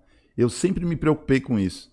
Deu numa abordagem policial, é, de repente a pessoa é, gosta do nosso trabalho, é, é público interno, admira o serviço policial, e aí você chama o cara de ladrão, numa abordagem assim, às vezes numa emoção, tá um pouco emo- emocionado lá, e você termina. Opa, caiu aqui. Termina desconstruindo. Sobe de novo aí. Você termina. Foi o gás? Não, foi eu, eu que eu chutei aqui o Ah, negócio. não, tá tranquilo. Pega o baile. Aí você termina desconstruindo é, todo um respeito, uma admiração que a pessoa tem pelo, pelo, pelo serviço policial. Então, eu, eu já tinha pensado nisso muito, muito tempo lá atrás. Sempre chamei de cidadão, senhor, por gentileza. Eu gastei isso aí. Não tive muito problema. Acho que um dos, um dos motivos que eu não tive muito problema é a forma de você se impor na abordagem. A forma que você está se comunicando com a pessoa. Sempre falei alto, bom tom, enérgico, educado, mas não covarde. Nunca me acovardei numa situação de, de- nenhuma. E aí acho que o recado era dado, o pessoal entendeu. Então, esse negócio de mosquito aí, não sei não. Protegeu. Presumo que protegeu. Ô, Alves, você acredita que algumas mídias recebem ou pagam propina pra derrubar o, o Bolsonaro através de fake news? Você acredita nisso, velho? Então, é, a gente está vivendo um- uma situação diferente, né? O país teve é, muitos anos na mão do, do- do Fernando Henrique, depois passou para a mão do Lula, e agora a gente está vivendo uma situação diferente com o nosso presidente Jair Messias Bolsonaro, que é um, um- um presidente de direita, que tem as suas ideias é, pautadas em família, em liberalismo, é, apoia a- a- o livre comércio, né? Está enfrentando algumas dificuldades por questão de posicionamento dele. Só que assim, ó, ele é um chefe de Estado. Ah, ele, ele tem o direito de, de ter uma posição. Não estão querendo dar esse direito a ele. Mas ele, como chefe de Estado, ele tem o direito, embora que seja polêmico, embora que nem todo mundo concorde. É uma, é uma posição dele e ele entende que é, é isso que ele, que ele quer propagar. E não está sendo respeitada essa, essa, essa opinião dele. Todo mundo tem o direito de não concordar. A gente, graças a Deus, vive num país livre. Livre para se falar, livre de ideias. E por que, que não é livre para o presidente também? Ele tem o direito de ter suas ideias. É, eu votei no Jair Messias Bolsonaro para presidente. Não sou obrigado a concordar com tudo que ele fala, também, porque também sou brasileiro e também tenho minhas opiniões e tenho minhas ideias. Mas eu já acho que a gente, já que a gente colocou o presidente, devia deixar ele governar o país até o último dia, para depois você fazer um, um, um juízo do, do governo dele e entender se foi um governo que, que atendeu às necessidades do povo ou não. E aí, se você entender que não, você acha outro, pô. Mas você acha que esse furdúncio todo é contra Bolsonaro é, é motivado por, por alguns interesses que estão sendo frustrados? Talvez Eu... da mídia, principalmente de uma rede de televisão que, que teve suspenso uma série de, de regalias que tinha antes. Não sei se você sabe de quem eu tô falando. Não, sei, sei, tô, tô, acompanhando, né? A gente acompanha. Só que assim, às vezes eu fico, eu fico meio em cima do muro, porque nem todo tipo de informação que você recebe no WhatsApp, ela é 100% segura. Eu vi, acho que ontem, é, nas datas lá, em tanto, tanto ganhava um bilhão, depois baixou, agora está em 127 milhões. Você sabe se isso é fato? Quem é que tem a, a que sabe da, da, do caixa da fonte, né? dessa empresa, né? Como que, como que chegou essa informação, né? Como que vai, vai vazar uma informação dessa para sair no WhatsApp? Isso aí é uma suposição que está sendo feita. Mas que é claro, está muito claro. É só você ligar num outro canal, no, na hora do jornal, que eu falei para você que eu sempre gostei de assistir o Jornal Nacional, não, não nego. Só que ultimamente tá difícil, cara tá, tá tendo problema, porque você não consegue. É, o assunto é muito batido, muito repetitivo. Não é estranho? E não tem sentido. Só aquilo. Só aquilo. Todo dia, todo dia, todo dia. A gente vive num país continente e o que não falta no nosso país é informação. E aí tem, tem outras coisas que, que precisa ser dito também. E por que não falar das coisas que estão dando certo? Não se fala nada, só se fala nas coisas negativas. Isso, o, o povão que está sofrido, o cara fica vendo aquilo, põe gente para baixo demais. Você fica até com dor de cabeça hoje quando assistir esse, esse, Jornal Nacional, cara. Quando termina lá, você já tá, você tá deprimido. Até fazer um adendo que eu tava lendo, não sei se é verdade, mas possivelmente possa ser. No mês de junho, essa determinada rede de TV teve a pior audiência de todos os tempos. Acho que o pessoal deve ficar cansado de ficar ouvindo a mesma, a mesma notícia, muitas vezes fake news então, a grande maioria que é patriota, que realmente é, acredita no governo, independente se você concorda 100% com o governo ou não, Sim. mas é essa rede de televisão e o consórcio que trabalha com ela é muita mentira, é tanta mentira, tanta fake news, que as pessoas realmente estão acabando, estão mudando de canal porque realmente não aguentam mais ver nada de, desse canal. Os caras, eles têm potencial para mostrar mais. O Brasil tem, tem mais do que só só a doença da Covid, embora a gente não seja hipócrita de, de, de negar a, o problema que a nação está enfrentando, porque não é só o Brasil, é o mundo, né? Mas tem outras coisas, tem, tem muito mais coisa, como eu falei, o Brasil é um continente, tem muita coisa positiva que está acontecendo. Então, pô, tudo bem, vamos dar, um, vamos dar uma notícia negativa, mas vamos dar duas positivas. Vamos mostrar duas coisas que deu certo, indiferente se é o Bolsonaro, ou se foi o Lula, ou se foi a Dilma, ou quem quer que seja que esteja à frente do, do, do, do governo da nação. Mas também não é possível pôr só, pôr só para baixo o tempo inteiro, porque fica meio que claro que está sendo articulado, está se manipulando a opinião pública para ficar contra o presidente. Fica muito claro, só, só se o cara não tiver noção nenhuma para ele não entender isso. É só você pegar o, o, o, o programa de domingo, tem o, tem o do, o do canal 5 e tem o do canal 7. É diferente. Fala-se, fala é, é o mesmo tipo de, de, de, de, conteúdo, né? Que é folha de capa do, da semana toda. E, meu, um é, é muito negativo o tempo inteiro. Tempo inteiro. Ou, ou, ou se fala isso é porque agora tem o Bolsonaro para sofrer um pouco, mas quando tinha o Bolsonaro só tinha a polícia. Era direto a reportagem policial mostrando corrupção, denúncia, só coisa negativa, cara. Não tinha uma reportagem falasse assim, pô, essa salvou, mostrou um negócio bacana, digno, os caras fizeram um trabalho profissional, porque a gente tem muita gente boa no meio fazendo coisa boa, mas não é reconhecido, não tem, não tem um reconhecimento.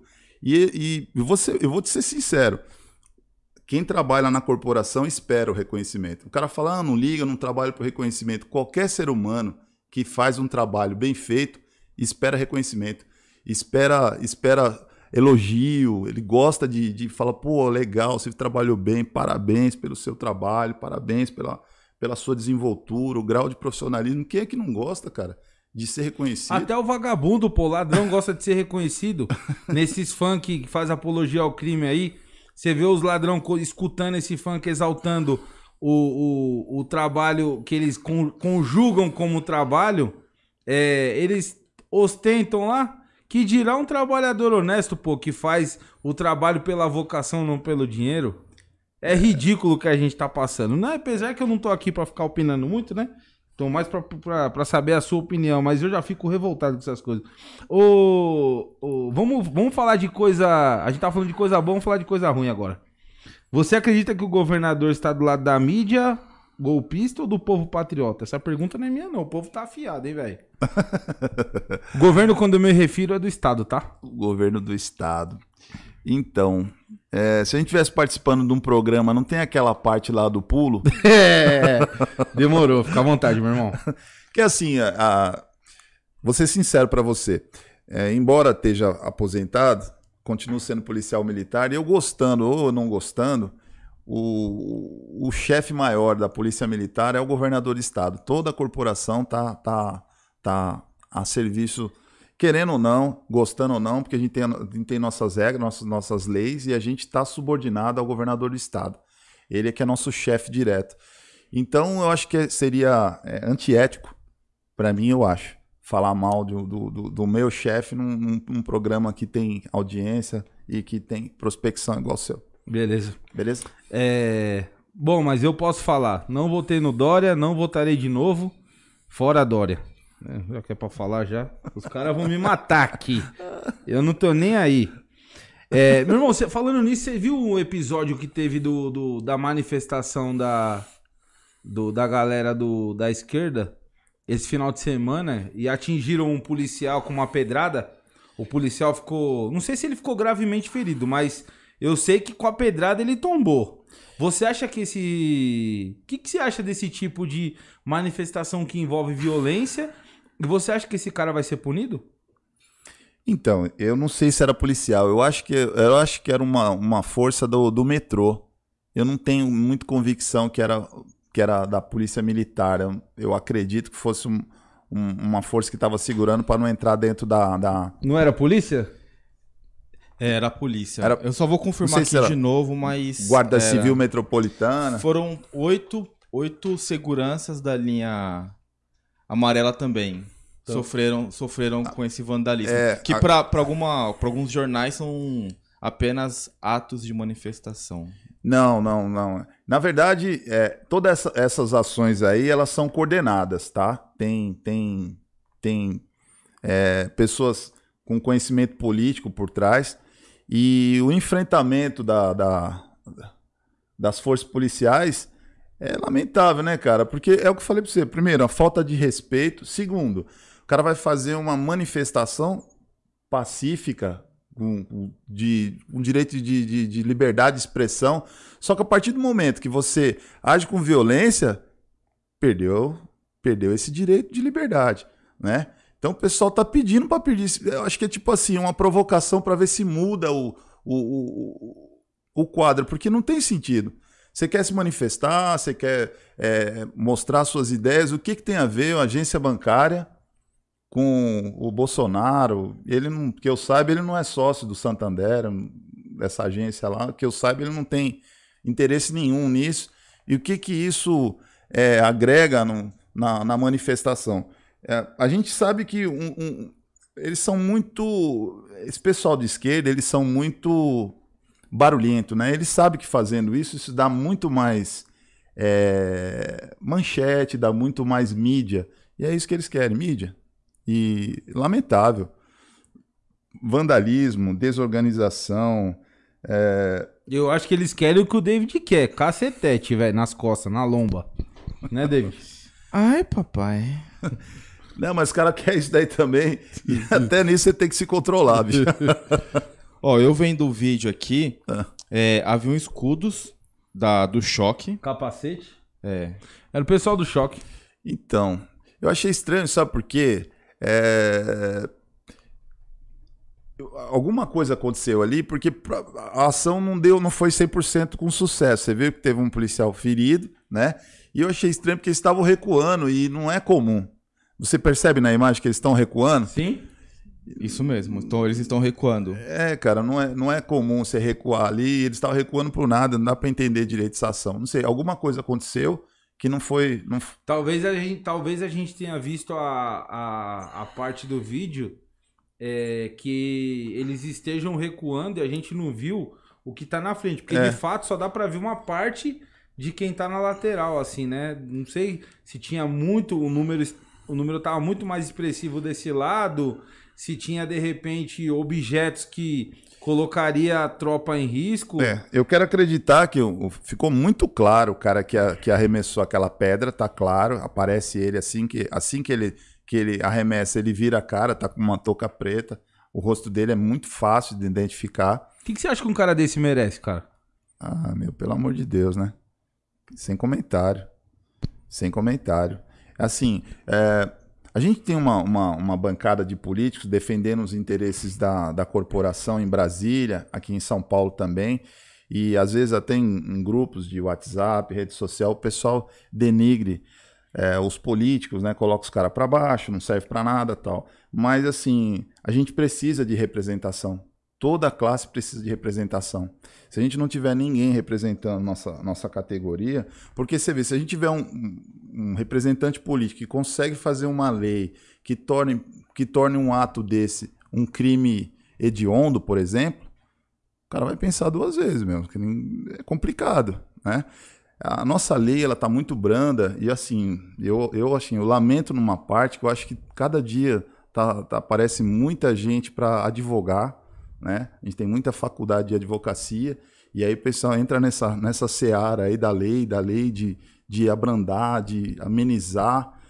E aí a gente, a gente fica com uma instituição fraca. A gente está cada vez mais enfraquecendo as instituições e a própria lei, porque você não, você não entende mais como que a gente teve uma operação do nível da operação Lava Jato no Brasil, moralizou o país no mundo inteiro e aí depois se desconstruiu tudo que foi feito e agora o juiz que julgou está em julgo.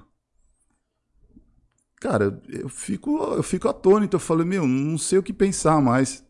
Ainda bem que eu acho que eu só tenho mais de vida útil aí mais uns 20 anos e depois já era, porque não, isso é louco. Tudo é, tá invertido, né? Ô Alves, você acredita que o governador está preocupado com a segurança do policial?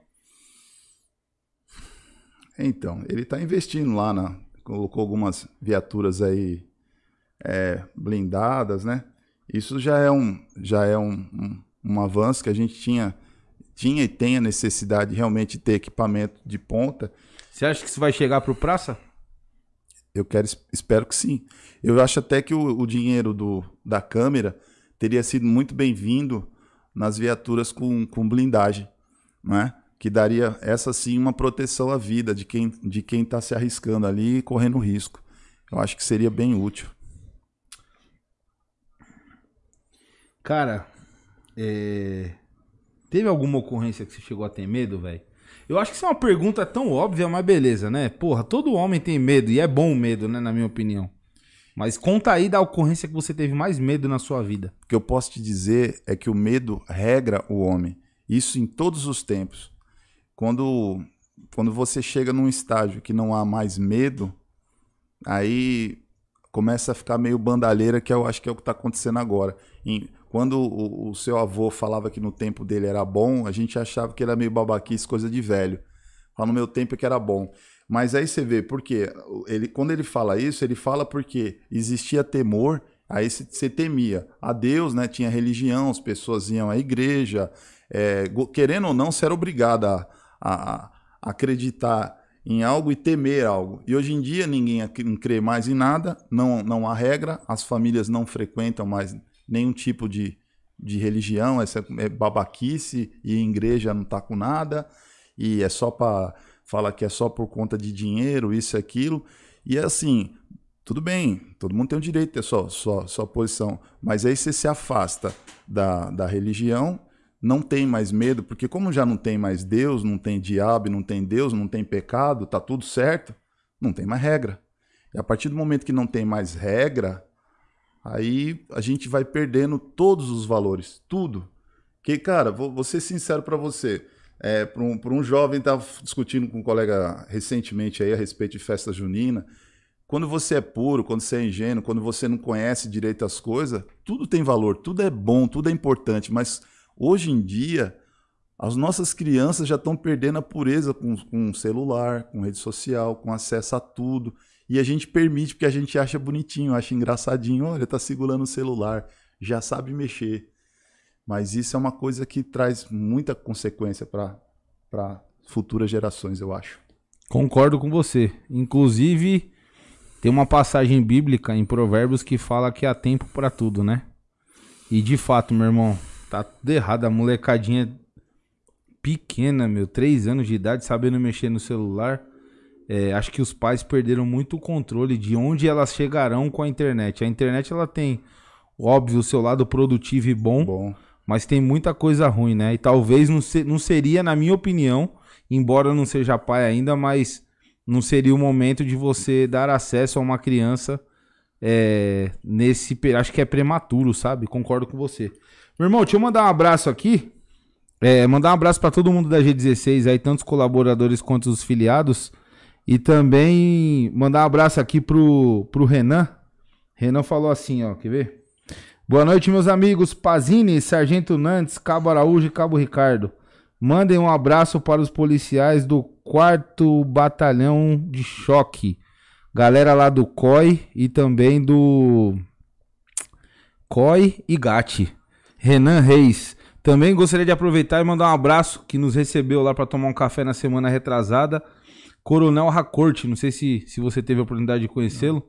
Ele é o atual comandante lá do quarto de choque já foi também é, é, comandante de, de equipe na, na rota, que é o primeiro de choque, né? E ele nos recebeu lá, inclusive já está pré-agendado aqui para bater um papo com a gente, um policial, normalmente comandante, bem gabaritado Bacana. em relação à, preocupação com a tropa, a inovação no, nos procedimentos lá do GAT e do COI. Policial de alto nível, igual você, meu irmão. Gente boa pra caramba. Então, mandar um abraço aqui, Coronel Racorte. Estamos esperando o senhor aqui, tá? Tenho certeza que teremos um papo bem construtivo e que a população de bem vai adorar. Boa.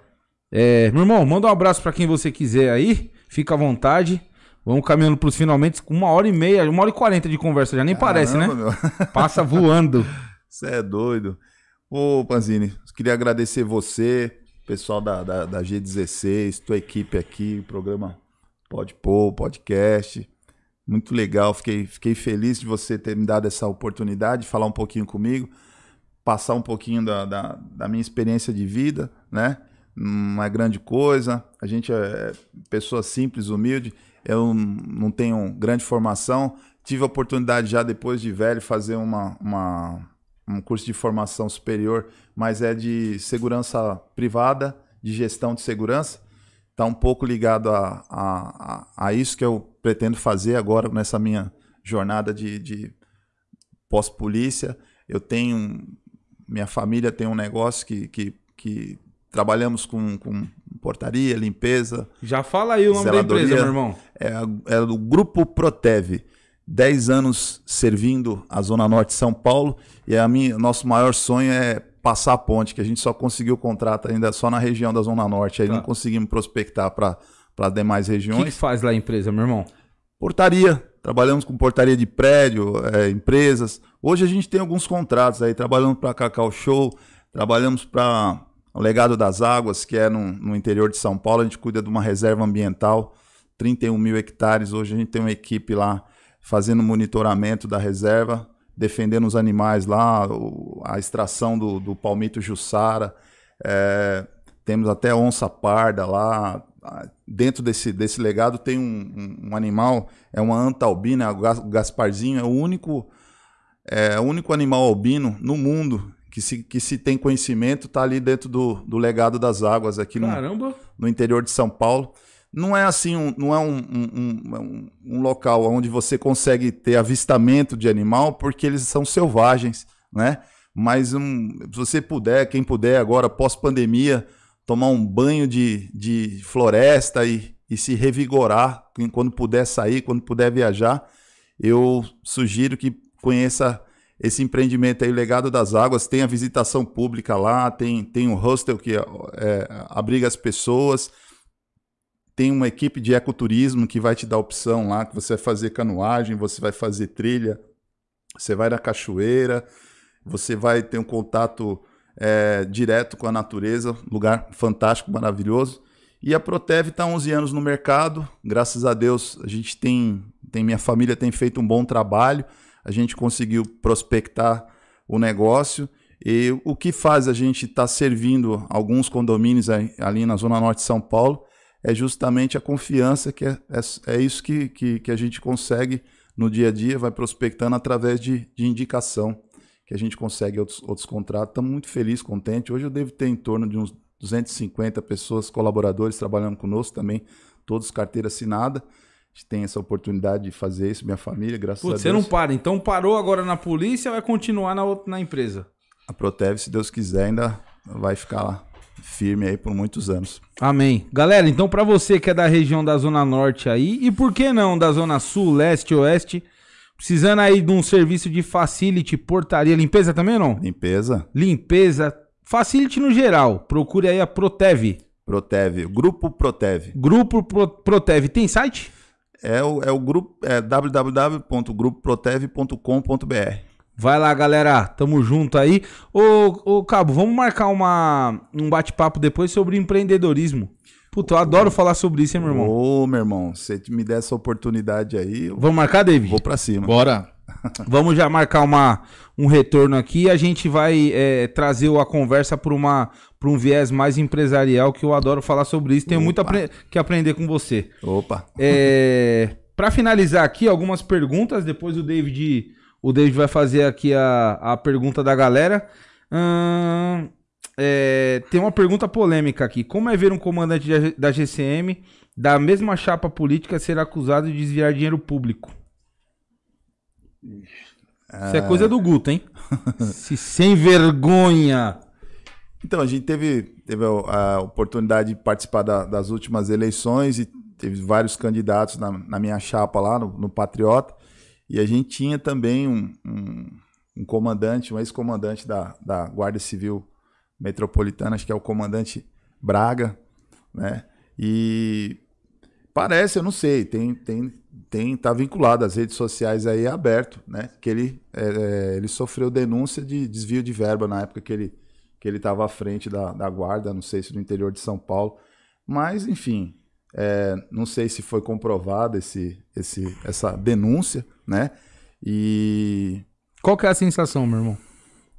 Achei, eu achei estranho porque o, o, o Arthur Duval ele me garantiu que não tinha figurinha no, na chapa dele. Ele falou assim: ó, eu não tenho 100 candidatos, mas os que eu tenho, eu garanto. E aí, quando eu vi essa situação aí, eu achei um, um tanto estranho.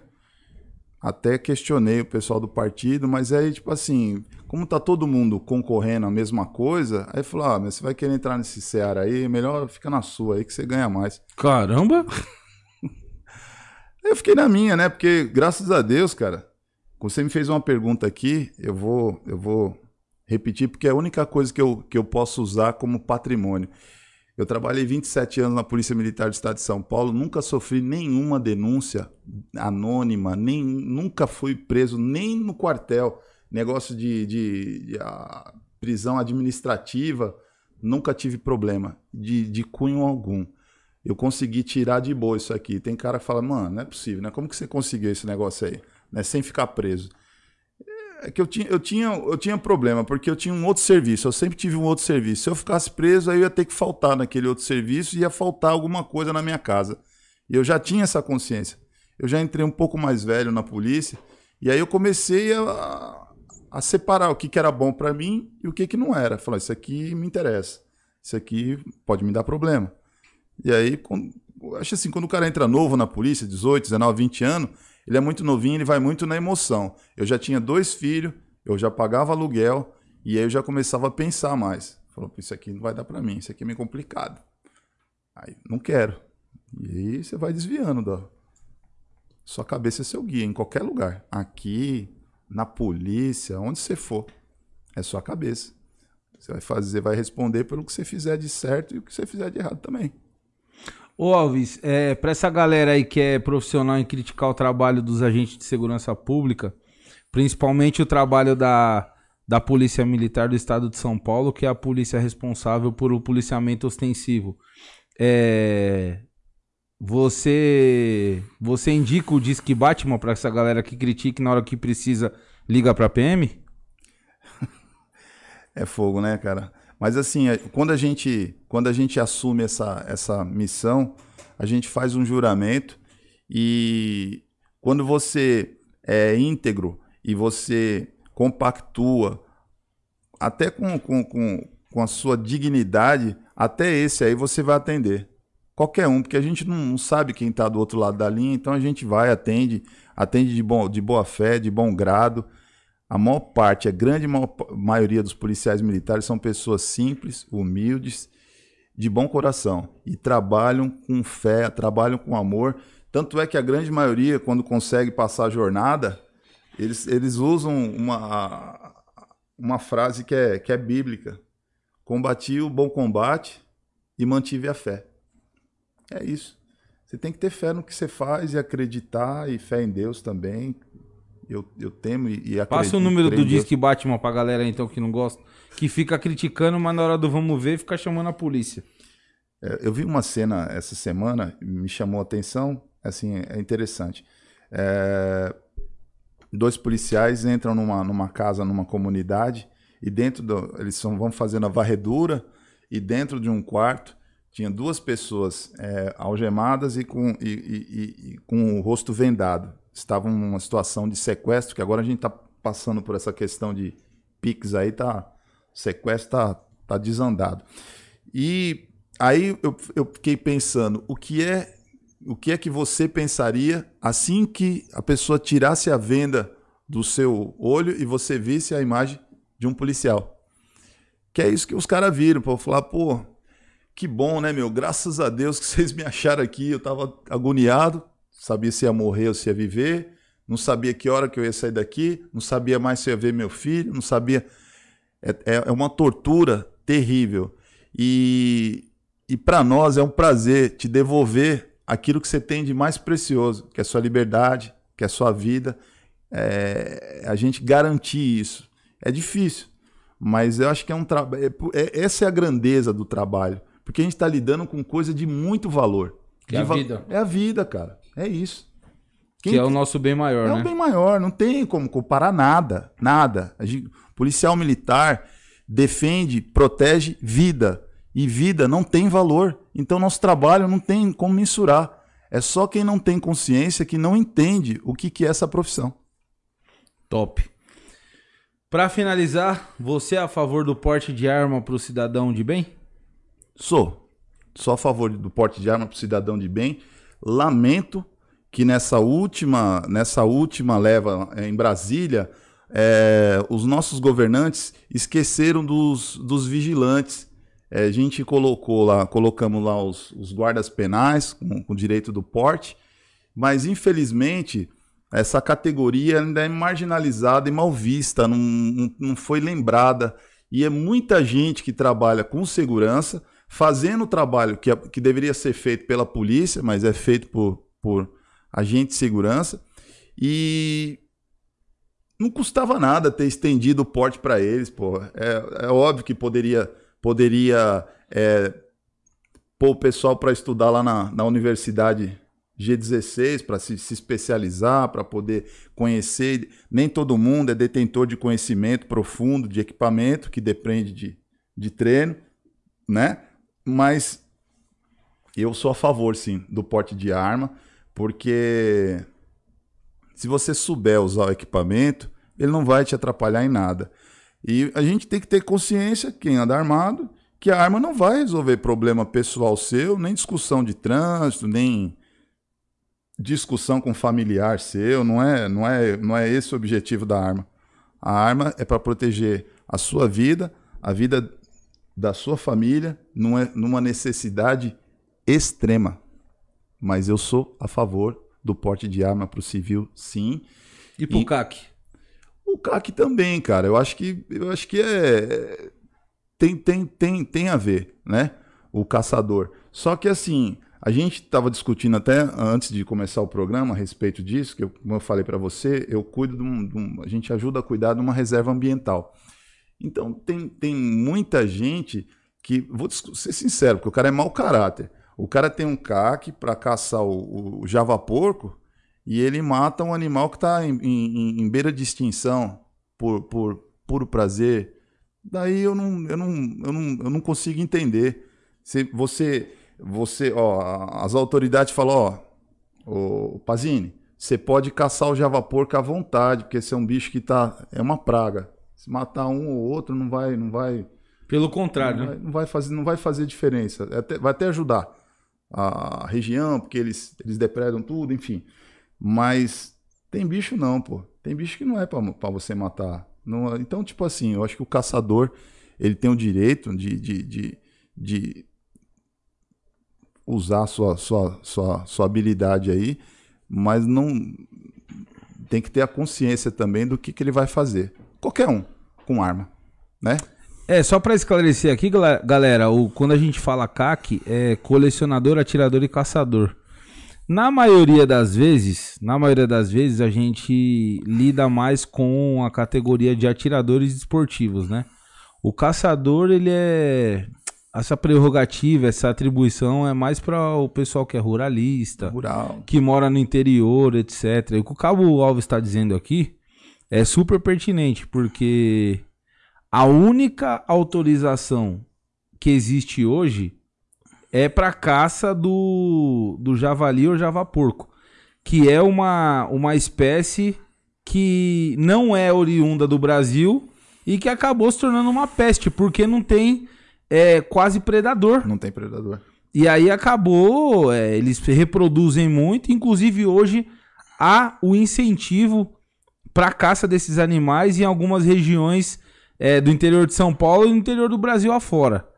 É, fato é, galera, para você efetuar a caça legal, você precisa ter uma autorização prévia do IBAMA, é, você precisa ter o certificado de registro com a atividade de caça, não é algo bagunçado. Então, para você aí que é o caçador irregular, você vai tomar uma cadeia, meu irmão, porque isso é crime ambiental e isso dá cadeia também no Brasil. É uma das coisas que dá cadeia. Então é, é, respeitem a fauna do Brasil, respeitem o que há de melhor da nossa natureza, né? Nós somos muito conhecidos pela, pela nossa flora e fauna, né? Sim. E o que o Cabo Alves falou é pertinente. É... A única espécie permitida de caça é o javali ou javaporco. Passou disso é procedência do capeta. Crime, meu irmão. Crime. Então, você que tem o desejo de caçar, procure lá a G16. A G16 ela tem convênio com, com locais que, que fomentam a caça regular. A gente faz toda a documentação prévia de autorização junto ao IBAMA e também se você não tiver CR a gente já faz. Mas isso é algo que não é bagunçado. Não adianta você pensar que você vai fazer a concessão do CR com atividade de caça, vai na beira de qualquer de qualquer represa por aí ou, ou mata e vai fazer a caça, você vai tomar uma cadeia, meu irmão. O negócio é mais embaixo. Mas para você que é atirador e também é, é, é, porta uma arma curta, conforme diz a portaria lá, permite é, é, o atirador portar uma arma curta, deixa aí nos comentários se você é a favor do porte pro atirador desportivo. Porque assim, ô Alves, o, o atirador desportivo hoje, ele vive em meio a um dilema de insegurança jurídica. Ele pode portar uma arma curta do seu acervo no trânsito, quando ele está transitando no seu local de guarda, da sua casa para qualquer local de treinamento. Só que ainda nós estamos tendo é, prisões que eu considero ilegal. Porque o policial não reconhece, questiona trajeto, é, horário, é, tem clube aberto de madrugada, não tem. Esses dias eu tive que ir no DP porque o, a, a polícia, uma tenente, conduziu o cliente falando que ele não poderia estar armado. Então há essa insegurança jurídica. Ou seja, o CAC ele tem um porte abacaxi. Entendi. É um porte de trânsito para ele defender o próprio acervo que no final ele não tem. Porque não há o reconhecimento. Isso é triste. Você é a favor, então, do porte pro atirador, ou não? Não, eu sou a favor. Eu sou a favor do porte.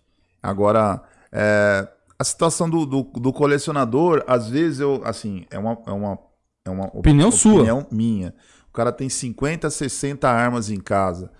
E ela, se ela não tiver bem guardada, e aí você colocar essa arma em circulação na mão de bandido, aí eu acho que é, um, é sacanagem. Aí você ferra com tudo. A gente tem um trabalho para poder retirar uma arma irregular da rua. Sim. É difícil, cara. Você sai lá, uma batalha, é complicado. A gente, nos dias de hoje, mesmo com toda a tecnologia, a gente ainda não trabalha com informação. Infelizmente, o Brasil ainda é muito atrasado em, em questões de informação. Para você ter ideia, a, a Secretaria de Segurança Pública de São Paulo não se comunica com a Secretaria de Segurança Pública da Bahia. Então, um cara que é baiano e anda aqui, ele tem que ter o RG de São Paulo. Você fala, você tem que ter RG daqui. O cara fala, pô, mas meu RG é nacional, eu tirei RG na Bahia. Tá errado? Tá errado porque a gente não consegue identificar nada. Ele tem algum problema que ele tenha tido no, no estado dele, não sai aqui. Então, você vê, nós estamos em 2021 e ainda hoje. Não, não há integração. Não há integração da, da Secretaria de Segurança Pública. É, meu, a gente não consegue ainda decifrar um crime. É raro quando decifra um crime através de um DNA. Então, assim, a gente ainda está muito atrasado. Um, há, há 25 anos atrás, vem uma equipe da SWAT no quartel da Rota fazer um. Eles fizeram um intercâmbio. Eles vieram aqui, ver como que era o nosso serviço. Foi alguns oficiais da Polícia Militar da Rota fazer o intercâmbio lá também. E os oficiais ficaram pasmo de uma situação que a gente colocou para eles, que era quando você tem. É, você tem uma. A gente usa um termo, cara, que você identifica um ladrão através de um. De um de um, um, algo que você acha, que é um tirocínio policial. Aí os caras falam, tirocínio é. Vocês são adivinho? Vocês conseguem adivinhar que um cara é criminoso ou não, porque lá no nosso país, isso há 25 anos atrás, a gente entra numa sala de aula, numa sala de preleição, e a gente vai discutir uma ação, é tudo planejado, organizado, já foi investigado, sabe onde vai, sabe quem vai prender, qual o modus operandi, quem é da quadrilha, quem, tá, quem, quem fomenta, tem informação de tudo. E hoje a gente trabalha ainda praticamente a, a cegas, cara. Eu vejo para que lado tá, tá batendo o vento, e eu vou para lá. Aí eu, eu vou no, no que eu acho, né? Identifico por causa de, de tatuagem, que hoje em dia já não estereótipo. é. É estereótipo. É tatuagem, é biotipo, tipo de roupa. Eu acho que isso aí força a gente, termina cometendo algumas falhas, porque a gente não tem outra forma. Não tem inteligência ainda. Isso sim devia ser investido na polícia de São Paulo e do Brasil inteiro. Voltando lá no Coronel Racorte, a gente vai falar exatamente sobre isso. Ele, ele bateu forte lá falando sobre o estudo das ciências policiais. Catalogação de ocorrências. Ele falou, a gente tá falando sobre isso. Há, não há?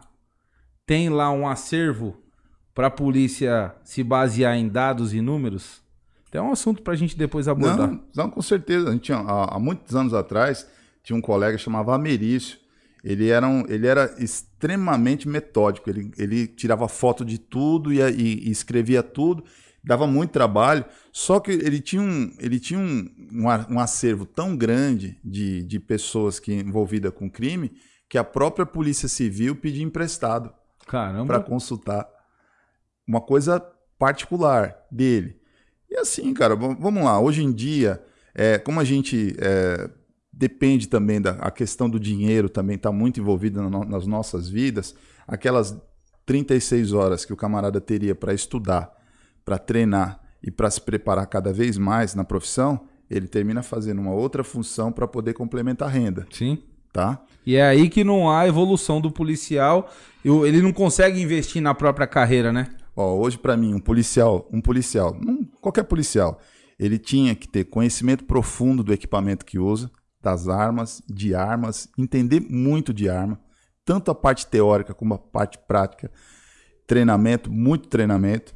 Ele teria que ter pelo menos uma arte marcial qualquer coisa. O cara tinha que saber lutar alguma coisa. Judô, taekwondo, jiu-jitsu. O cara tinha que e o cara, o cara é um profissional da área de segurança diferenciado. O cara que tem que estar tá muito ligado a exercício físico, a saúde mental, física e dar o, o retorno. Mas, pô, isso aí é o Rambo. Aqui não vai. Aqui a gente, na nossa realidade é outra. Não tem recurso, Não né? tem. O cara vai, ele vai se dedicar a fazer outras coisas, não treina, não tem conhecimento do próprio equipamento que usa. E, cara, os resultados a gente vê aí no dia a dia. Muita gente Principalmente morre. paisano, né? Sim. O policial normalmente ele morre em ocorrência. Que ele tá normalmente paisano, né? Não tá trabalhando. Acho que eu já comi o tempo demais. A gente foi num, num, num treino aqui, foi, foi até no interior de São Paulo, com o Charneski. É um, é um cara que dá aula de tiro. Ele tem um. Retenção e contra-retenção. É, retenção e contra-retenção. Perfeito, cara. E é perfeito, sabe por quê? Porque Está comprovado, 70% das pessoas que andam armada termina morrendo com a própria arma, porque não sabe, não sabe a hora de usar a arma e, e saca a arma em público, no meio de muvuca, de multidão, não tem conhecimento nenhum de nenhum tipo de artes marciais e se porventura o oponente pessoa que você está discutindo tiver um mínimo de conhecimento, te domina e toma sua arma rápido. E te mata com a própria com arma. Com a sua própria arma. Lamentável, tristeza. Chega a ser triste. Mas... David, rajada de perguntas para finalizar? Bora lá. Uh, alguns, algumas aqui. O Brutus, Brutus Casca Grossa, mandou um parabéns pela entrevista, Cabo Alves. Obrigado. O Ronald, parabéns. É importante ver o lado de uma pessoa isenta e com histórico de sucesso na polícia barra Rocan. Jéssica, excelente entrevista. Ronaldo da Silva Viana, boa noite família G16. Uh, quem mais aqui? O Renan, o, o Pazini já falou, que mandou um abraço aí pra galera. O Robert Lima, excelente bate-papo. O Ronald, ele falou o seguinte, na TV G, um minuto de silêncio por, mil, por X mil mortos. Na TVS, um minuto de silêncio em homenagem às equipes de trabalho médica neste período de Covid. O Luciano Afonso mandou um boa noite. A Michelle aqui falou que estamos acompanhando. O Cabo Afonso mandou um abraço também, Cabo Alves. Luciano Afonso, rocando nono M. Esse é regaço. O Gino mandou um abraço também novamente. O Renan falou um obrigado, meu irmão, força e honra. Obrigado. Uh, o Ronald, combati o bom combate, completei a carreira e guardei a fé. Por último aqui nós temos o Felipe da Costa. Boa noite, tive o prazer de conhecer o Sr. Alves e, faz... e fazer para do grupo Pro... é deve parte. ser parte, né, parte. do grupo Proteve Pessoa incrível e um ótimo patrão. Esse aí ganhava bem. Esse ganhava Eita, bem. Nós. Esse babou. Esse parece eu. Ai, e é isso aí, galera, que está aqui no, no chat. Continue compartilhando. Vamos aí cada vez mais aumentar a quantidade de inscritos. Convida aí. Manda o link aí para familiar, para amigo, para toda a galera, para que a gente possa fazer o canal crescer cada vez mais, né, Pazini? Isso aí. Bom, vamos finalizar aqui. Alves, TKS aí total. Obrigadão, obrigado, meu irmão. Obrigado. Deus abençoe pela presença. Foi uma honra recebê-lo aqui. Galera da equipe aí, brigadão também. Gutão, o Robinho, mais conhecido como Alex do Jô Soares. E o David. O David hoje tava, tava hétero, né, velho? tava sério? É fogo. É que na hora que eu cheguei, eu fui enquadrado ali. E aí me colocou na parede e falou: ou você se porta como homem, ou você vai apanhar de novo aqui com o meu cacetete. Aí eu falei: é melhor obedecer agora, porque depois eu quero apanhar mais. Quem foi? Tinha outro polícia aqui? Pior que não. Foi, quem foi? Não, não posso falar nome. Não? Não, você ah, é. E aí, homem? Galera, gostaria de agradecer vocês. Obrigado aí pela, pela presença. Curtam, compartilham, se inscrevam no canal e assinem a, a, aliás, ativem o sininho das notificações. Beleza? Vamos finalizar aqui. Próximo programa agora? Quinta... Não, Não. Semana só semana que vem. Não se esqueçam, tá? Dia 9 de julho, a G16 vai estar em peso lá em Brasília, na movimentação Pro Armas, tá? Pra você que não conhece aí, vai lá no, no, no Google, dita lá Pro Armas é, nós faremos lá uma manifestação em prol da liberdade e do armamento da população civil de bem, beleza? G16 em peso lá, pode pôr!